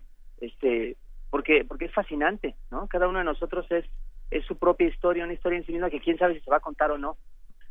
Eh, Alberto Tocayo, eh, ¿Qué tal, te Alberto? saluda Alberto Candiani.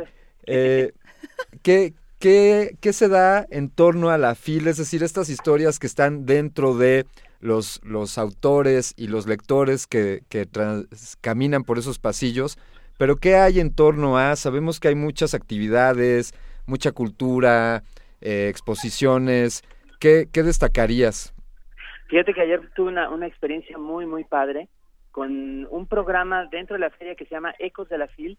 Me tocó ir fuera de la feria, me tocó ir a otros a otro sector de la ciudad, a una eh, a un centro cultural de barrio, en el barrio de San Andrés, Sí. eh, que no tiene nada que ver con la feria al principio, porque está pensado, digamos, para actividades comunitarias de los propios habitantes de la zona. Tienen un huerto, tienen una biblioteca, muy, muy, muy bien puesta, por cierto, tienen un taller de lectura y escritura coordinado también por un habitante de la zona y con ellos me tocó hablar y fue una gran experiencia porque no es necesariamente gente que, venga hasta acá hasta la feria, ¿no? Digo, está haciendo sus cosas, tiene que trabajar entre semana, en fin. Eh, pero fue muy, muy, muy bueno constatar que tienen un gran interés por las historias que le interesan, tienen una gran disposición además para conocer autores, obras. Me sorprendió que, que entre sacando de la biblioteca y de internet se habían leído una cantidad este bastante apreciable de lo que yo había escrito y platicamos sabrosísimo sobre cuentos que yo ya ni me acordaba que había escrito y que ellos los tenían súper presentes. Fue muy emocionante. Ay, Alberto, pues nos vemos entonces este jueves para la presentación de los atacantes, todos a la FIL Guadalajara. Qué placer hablar contigo esta mañana. De verdad que nos encontraremos en la fogata de historias fantásticas, nocturnas, Ay, espeluznantes. sí, por favor. Te Muchas mandamos gracias, un gran abrazo. Otro para ustedes, un abrazote. Te queremos, Alberto. Nos Adiós. vemos, gracias. Benito, Hola. ¿tú te despides? ¿Tú sigues por allá? Oye, Benito, Dime, querida. mañana nos cuentas, por favor, si te encuentras este tigres, niños, lectores, eh, vie- he viejos, grandes, jóvenes de todas las clases y colores y sabores. He encontrado rockstars, he encontrado escritores. Eh, a ver, les cuento. ¿Tenemos un segundo? Eh, uno tan chiquito como que igual y nos lo cuentas mañana. Va, es muy rápido. Está enfrente de mí Sergio Ramírez, allá atrás está Alberto Mangel, a la derecha se encuentra ah, Maya F. Miret y un poco más para acá María Dueñas. Nada más para que vean en dónde estamos. Es una suerte de, zoológico maravilloso. ¿Y qué están Es un haciendo? Es, en, e- en ese bestiario, ¿qué hacen? ¿Desayunan, Están leen? desayunando, querida. Están desayunando ya para irse todos a la feria. También Ya comen. no les, ya no les quito tiempo, los quiero. Te queremos Desde- mucho, Benito Taibo. Gracias por este reporte desde la FIL. Ah, Luisa, Alberto, un abrazote. Eh, leer y resistir. Leer es resistir. Te Bye. queremos, Benito. Hasta Bye. mañana.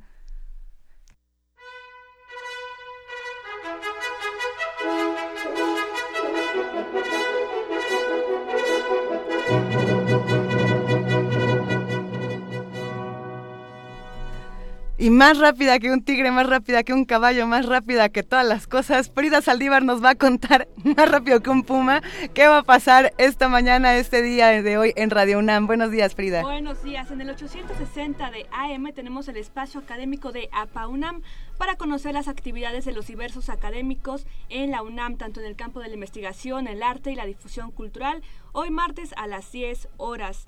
También tenemos radioscopía, las letras suspendidas en el aire. Con estas cápsulas podrán disfrutar a lo largo de la programación de AM la vida y obra de los personajes relevantes de la cultura nacional e internacional del siglo XX. En el 96.1 de FM tenemos Buffet Babel. ya me escuchan mejor. tenemos Buffet Babel que inicia a la una de la tarde y concluye a las 4 con diversos programas de arte, ciencia y mucha información. Hoy queremos comentarles para que, para que escuchen la, el programa Miocardio, la génesis del sonido con los chalanes del amor a las 3 pm y también la entrevista con Néstor García Canclini en México en el aire a las 3.30. También al caer la noche tenemos resistencia modulada contigo Alberto Candiani, ah, el tema teletransportación a las 9 pm. ¿Es así? Así es, teletransportación. Ahí los esperamos. Va a estar bueno. Así. Y nos pueden sintonizar y tener más información en la página web radiounam.unam.mx. Muchísimas gracias, Frida Saldívar. Que tengas una gran mañana y un gran día. Excelente día. Venga, pues nosotros ahora nos estamos despidiendo. Mañana, Candiani, ya no vas a estar con nosotros. Te vamos a extrañar, te queremos. Pronto voy a estar de nuevo por acá. ¿Cuándo vuelves? ¿Qué día? El jueves. El jueves nos escuchamos. Mañana vuelve nuestra queridísima jefa de información, Juana Inés de ESA, a quien le mandamos un gran abrazo. Y bueno, mañana nos escucharemos todos por acá en primer movimiento de 7 a 10 de la mañana a través del 96.1 de FM. Alberto Candiani, ha sido como siempre un privilegio compartir el micrófono contigo. Luisa Iglesias, te agradezco, el privilegio es mío y pues los invitamos a seguirnos escuchando aquí en Radio UNAM. Todos a escuchar Resistor esta noche en Resistencia Modulada. Gracias Alberto Candiani. Nos despedimos. Esto es Primer Movimiento, El Mundo desde la Universidad.